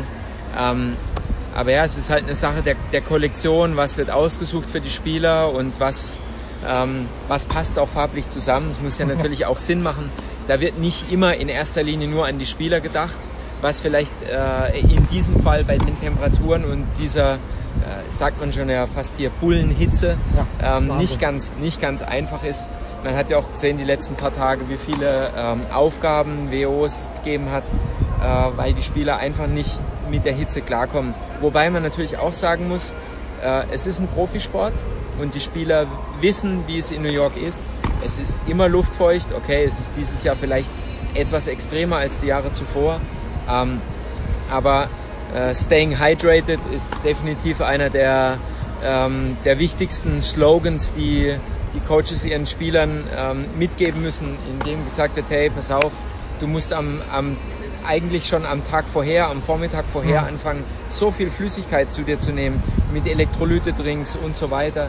Ähm, das sind dann natürlich die, die Athletiktrainer und die Physios ich gefragt. gerade fragen. Also bei, bei Sascha Zverev wäre das ein Jess Green, der Ja, der Jazz weiß das natürlich und auch der Ugo, der, ähm, der mit ihm arbeitet und den Körper letztendlich dann fit hält und leistungsfähig hält. Ähm, die Jungs wissen das und die wissen ganz genau, welche Getränke gut sind. Das geht von Winforce aus der Schweiz über, ähm, äh, über Powerade, über äh, Power Bar, über all möglichen verschiedenen Getränke ähm, und natürlich auch Riegel und Gels. Nicht jeder Spieler mag Riegel, ähm, einfach weil dieses Kauen doch immer wieder nach dem schnellen Seitenwechsel ähm, Rückstände im Mund hinterlässt und wenige Spieler mögen das mittlerweile, deshalb viele nehmen Gels, Energy Gels, die auch einfach viel schneller ins System übergehen ähm, und nur im äußersten Notfall wird eigentlich wirklich noch was gegessen. Ich habe gesehen, mit Dominik macht das manchmal, dass er wirklich erst in dem Moment, wo er aufsteht, noch einen letzten Biss von der Banane nimmt, Ja. weil er es vielleicht nicht im Sitzen nehmen möchte. Könnte ich mir vorstellen. Ich weiß ja die Philosophie dahinter nicht, müssen wir Alex Stober fragen, aber Ja. Hat jeder wahrscheinlich eine andere Philosophie. Ja, ich glaube, dass das wirklich total äh, individuell ist. Ja. Du weißt ja, jeder hat seine Routinen und seine vielleicht auch Aberglaube. Der eine will die Banane nicht im Sitzen essen, der andere ähm, stellt die Flaschen halt ganz speziell hin. Ähm, der eine sagt, okay, wenn ich mich hinsetze, nehme ich zuerst den Schluck aus dem Elektrolytegetränk und danach Wasser zum Nachspülen sozusagen. Ähm, das ist ja auch eine ganz wichtige Regel, dass man nicht nur die Elektrolyte-Drinks nimmt, Mhm. ja, weil das einfach zu süß ist und zu viel Geschmack. Du musst ja irgendwie versuchen, dein System äh, sozusagen im Schuss zu halten und immer wieder zu, ja, zu die Energien, den Energiehaushalt zu erneuern und aufzufüllen. Da ist aber eben Wasser auch ganz, ganz wichtig, weil Wasser schwemmt die Zellen auf und der Körper braucht einfach Flüssigkeit, denn bei diesen Temperaturen und dieser Luftfeuchtigkeit schwitzt der Spieler einfach extrem stark. Umso wichtiger, dass äh, Sascha Zverev zum Beispiel die erste Runde sehr kurz gestaltet hat. Dominik Ja. Thiem die zweite Runde gegen einen sehr guten Spieler, gegen Steve Johnson, hat er länger zu kämpfen gehabt. Jetzt ist natürlich die Frage an Sascha sofort gekommen. Ivan Lendl, was ist der Einfluss? Äh, Polanski ist jetzt aus meiner Sicht nicht der Spieler, wo man sehen kann. Ab wann erwartest du denn, dass ein Mann wie Ivan Lendl Einfluss hat? Im Viertelfinale gegen Cilic oder schon früher? Ähm, naja, ich glaube grundsätzlich, dass äh, so Leute wie Lendl, Becker unheimlich viel Einfluss haben auf den grundsätzlichen Tagesablauf Mhm. und noch mehr diese Professionalisierung des kompletten Konstrukts, also dieser kompletten Tenniskarriere. Das mag ein Prozent sein, was gegebenenfalls geändert wird oder verbessert wird. Ich spreche nur sehr ungern von verändern, sondern eigentlich immer eher von verbessern oder optimieren. Ja. Ähm, aber dieses eine Prozent kann halt im fünften Satz ausschlaggebend sein. Und jemand wie Ivan, der mit so vielen Topspielern auch gearbeitet hat ähm, und natürlich selbst absoluter Champion war, logisch, ähm, weiß wahrscheinlich auch oder kennt den einen oder anderen Trick, ähm, der für jemanden wie einen Zverev einfach super funktionieren könnte. Und er kennt Jess Green sehr gut über die Zusammenarbeit mit Andy Murray.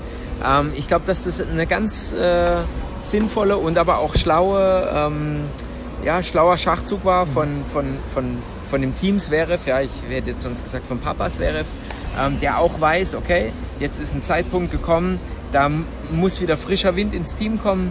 Ähm, und ich glaube, dass der eigentliche ähm, Mehrwert, den, den Ivan Lendl liefern kann, dass der erst in ein paar Monaten wirklich rauskommt. Ja.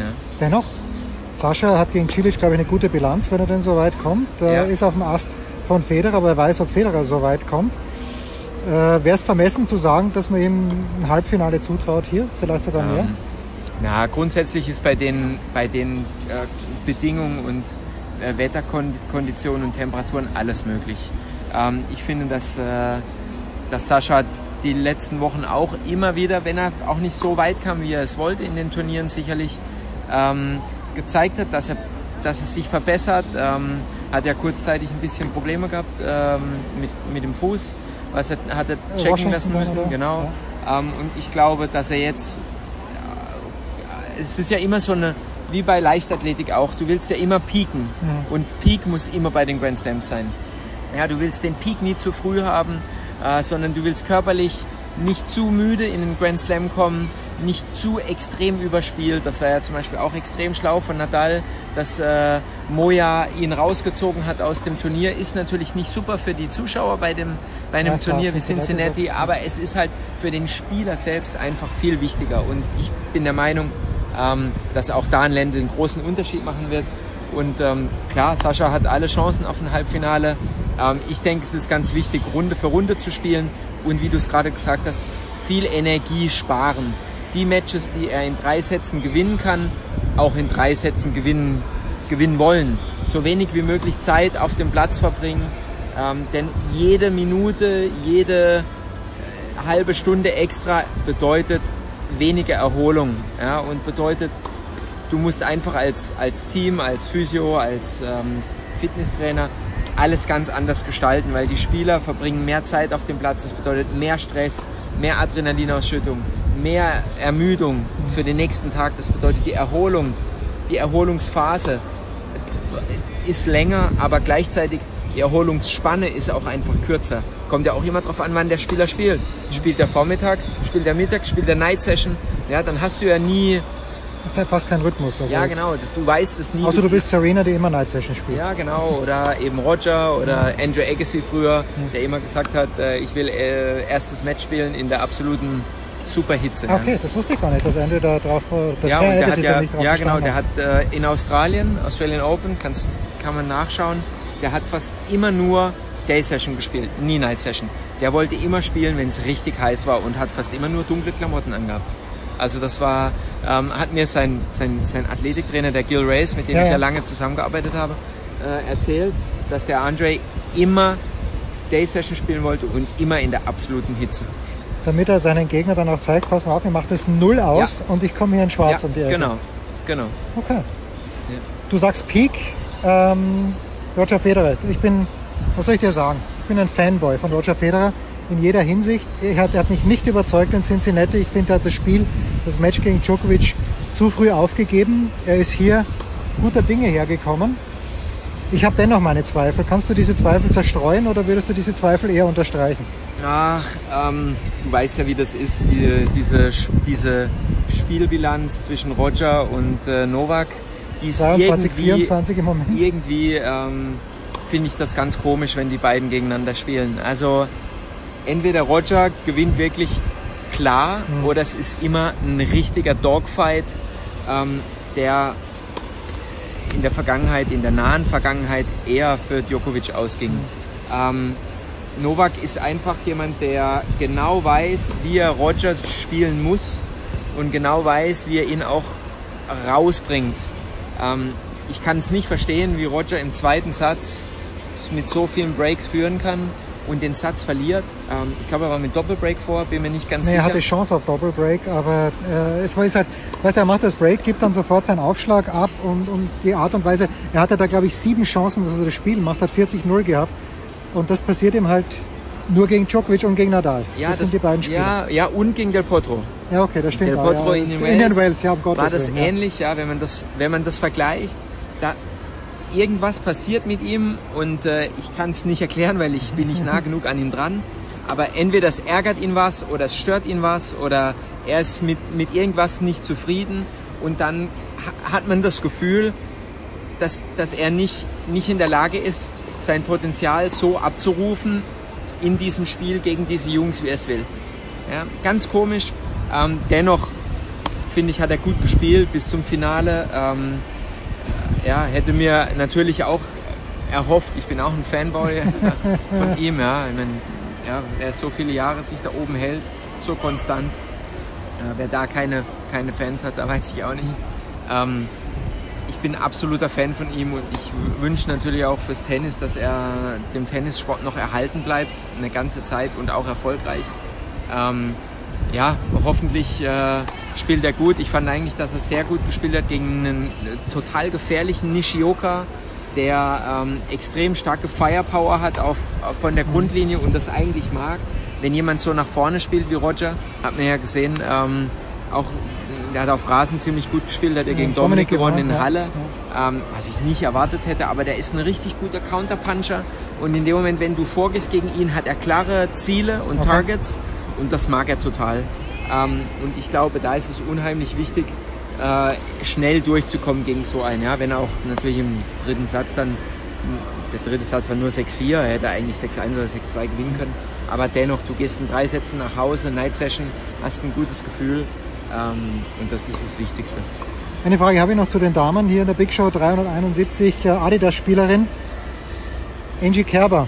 Äh, Wir haben in den letzten Wochen ein bisschen diskutiert, wie es denn ist um die Motivation von Angie, nachdem sie Wimbledon gewonnen hat. Ähm, Erste Runde, die hat ganz gut gespielt, die junge Frau. Gasparin heißt sie, glaube ich, die sie Ja. äh, dann doch gewonnen hat. Wenn sie sich in die zweite Woche reinkämpft, die, die Angie, ist ihr dann alles zuzutrauen oder siehst du auch so ein ganz kleines, riesengroßes Ziel erreicht? Die US Open hat sie schon gewonnen. Vielleicht, dass ihr ein Prozent fehlt am Ende. Ähm, Glaube ich nicht, um ehrlich zu sein, weil äh, Angie ist eine, eine absolute äh, zweite Woche Spielerin. Ja, okay. Egal wie, wenn sie in die zweite Woche kommt, dann ist sie eine der Favoritinnen. Ähm, und man hat gesehen, gegen so eine Gasparin, okay, sie spielt nicht ihr bestes Tennis, aber sie gewinnt das Match. Und es ist oftmals so, du brauchst ein oder zwei harte Matches, ähm, bei denen du eigentlich das Gefühl hast, oh shit, wenn ich jetzt nicht, jetzt nicht das Momentum ändere, dann ist das Match gelaufen. Und das schafft sie doch immer wieder und auch in Wimbledon hat sie es geschafft, ähm, das Spiel zu drehen und ähm, Matches für sich äh, ausgehen zu lassen, wo andere sagen, hey Mensch, Wahnsinn, wie hat sie das eigentlich gemacht? Und genau das macht sie aus. Die Klasse, die sie hat und ähm, einfach diese Fähigkeiten, nicht Top-Tennis zu spielen, aber trotzdem Matches zu gewinnen und dann irgendwann auf diesem Level anzukommen, wo du denkst, wow, das, sie ist in einem absoluten Flow. Und ich bin der Meinung, sie hat es Sie hat das Niveau auch hier wieder. Und dann will wirklich keiner gegen sie spielen, wie Wim Fissett gesagt hat. Ja, genau. Niemand Es möchte gegen Angie spielen. In der, in der zweiten Woche will eigentlich niemand gegen Angie spielen. Ja, lieber erste Woche, vielleicht hat sie da mal so ein bisschen einen Slow Start. Sieht ja auch bei Halep. Ähm, erstes Match im neuen Stadion. Ja. Und das ist auch vielleicht nicht ihr Turnier hier. Ähm, sie Und hat ja Kanepi kann auch spielen, Sie so hat ja, genau, sie hat im Interview auch gesagt, man, sie hört, man hört sich selbst wenig, man hört den Ball Mhm. wenig durch diese ganzen Nebengeräusche. Ähm, aber klar, du, klar, wenn du Pech hast mit einer Auslosung und du kommst gegen eine Kanepi, ist es tough. Aber wie gesagt, wenn du so ein Turnier gewinnen willst, ist es egal, gegen wen du spielst. Ja, dann musst du einfach alle schlagen. Ähm, und da hat jetzt zum Beispiel die Angie in den letzten anderthalb Jahren bewiesen, weshalb sie da oben hingehört und weshalb sie ähm, auch in den, in den Top 3, in den Top 5 stehen muss, allein von ihrer Performance her. Das macht sie aus. Fantastisch. Mats Merkel, Adidas Scout und äh, Coach bei den US Open. Das war die Big Show 371. Wir hören uns wieder vielleicht schon morgen mit dem US Open Daily. Das war die Big Show auf sportradio360.de. Folgen Sie uns auf Twitter, klicken Sie den Gefällt mir-Button auf unserer Facebook-Seite und abonnieren Sie uns via RSS-Feed oder auf iTunes. Die nächste Ausgabe der Big Show gibt es am kommenden Donnerstag. Bis dahin sollten Sie die Zeit nutzen und die weiteren Angebote auf sportradio360.de wahrnehmen. Play Ball! Da ist gar nichts toll.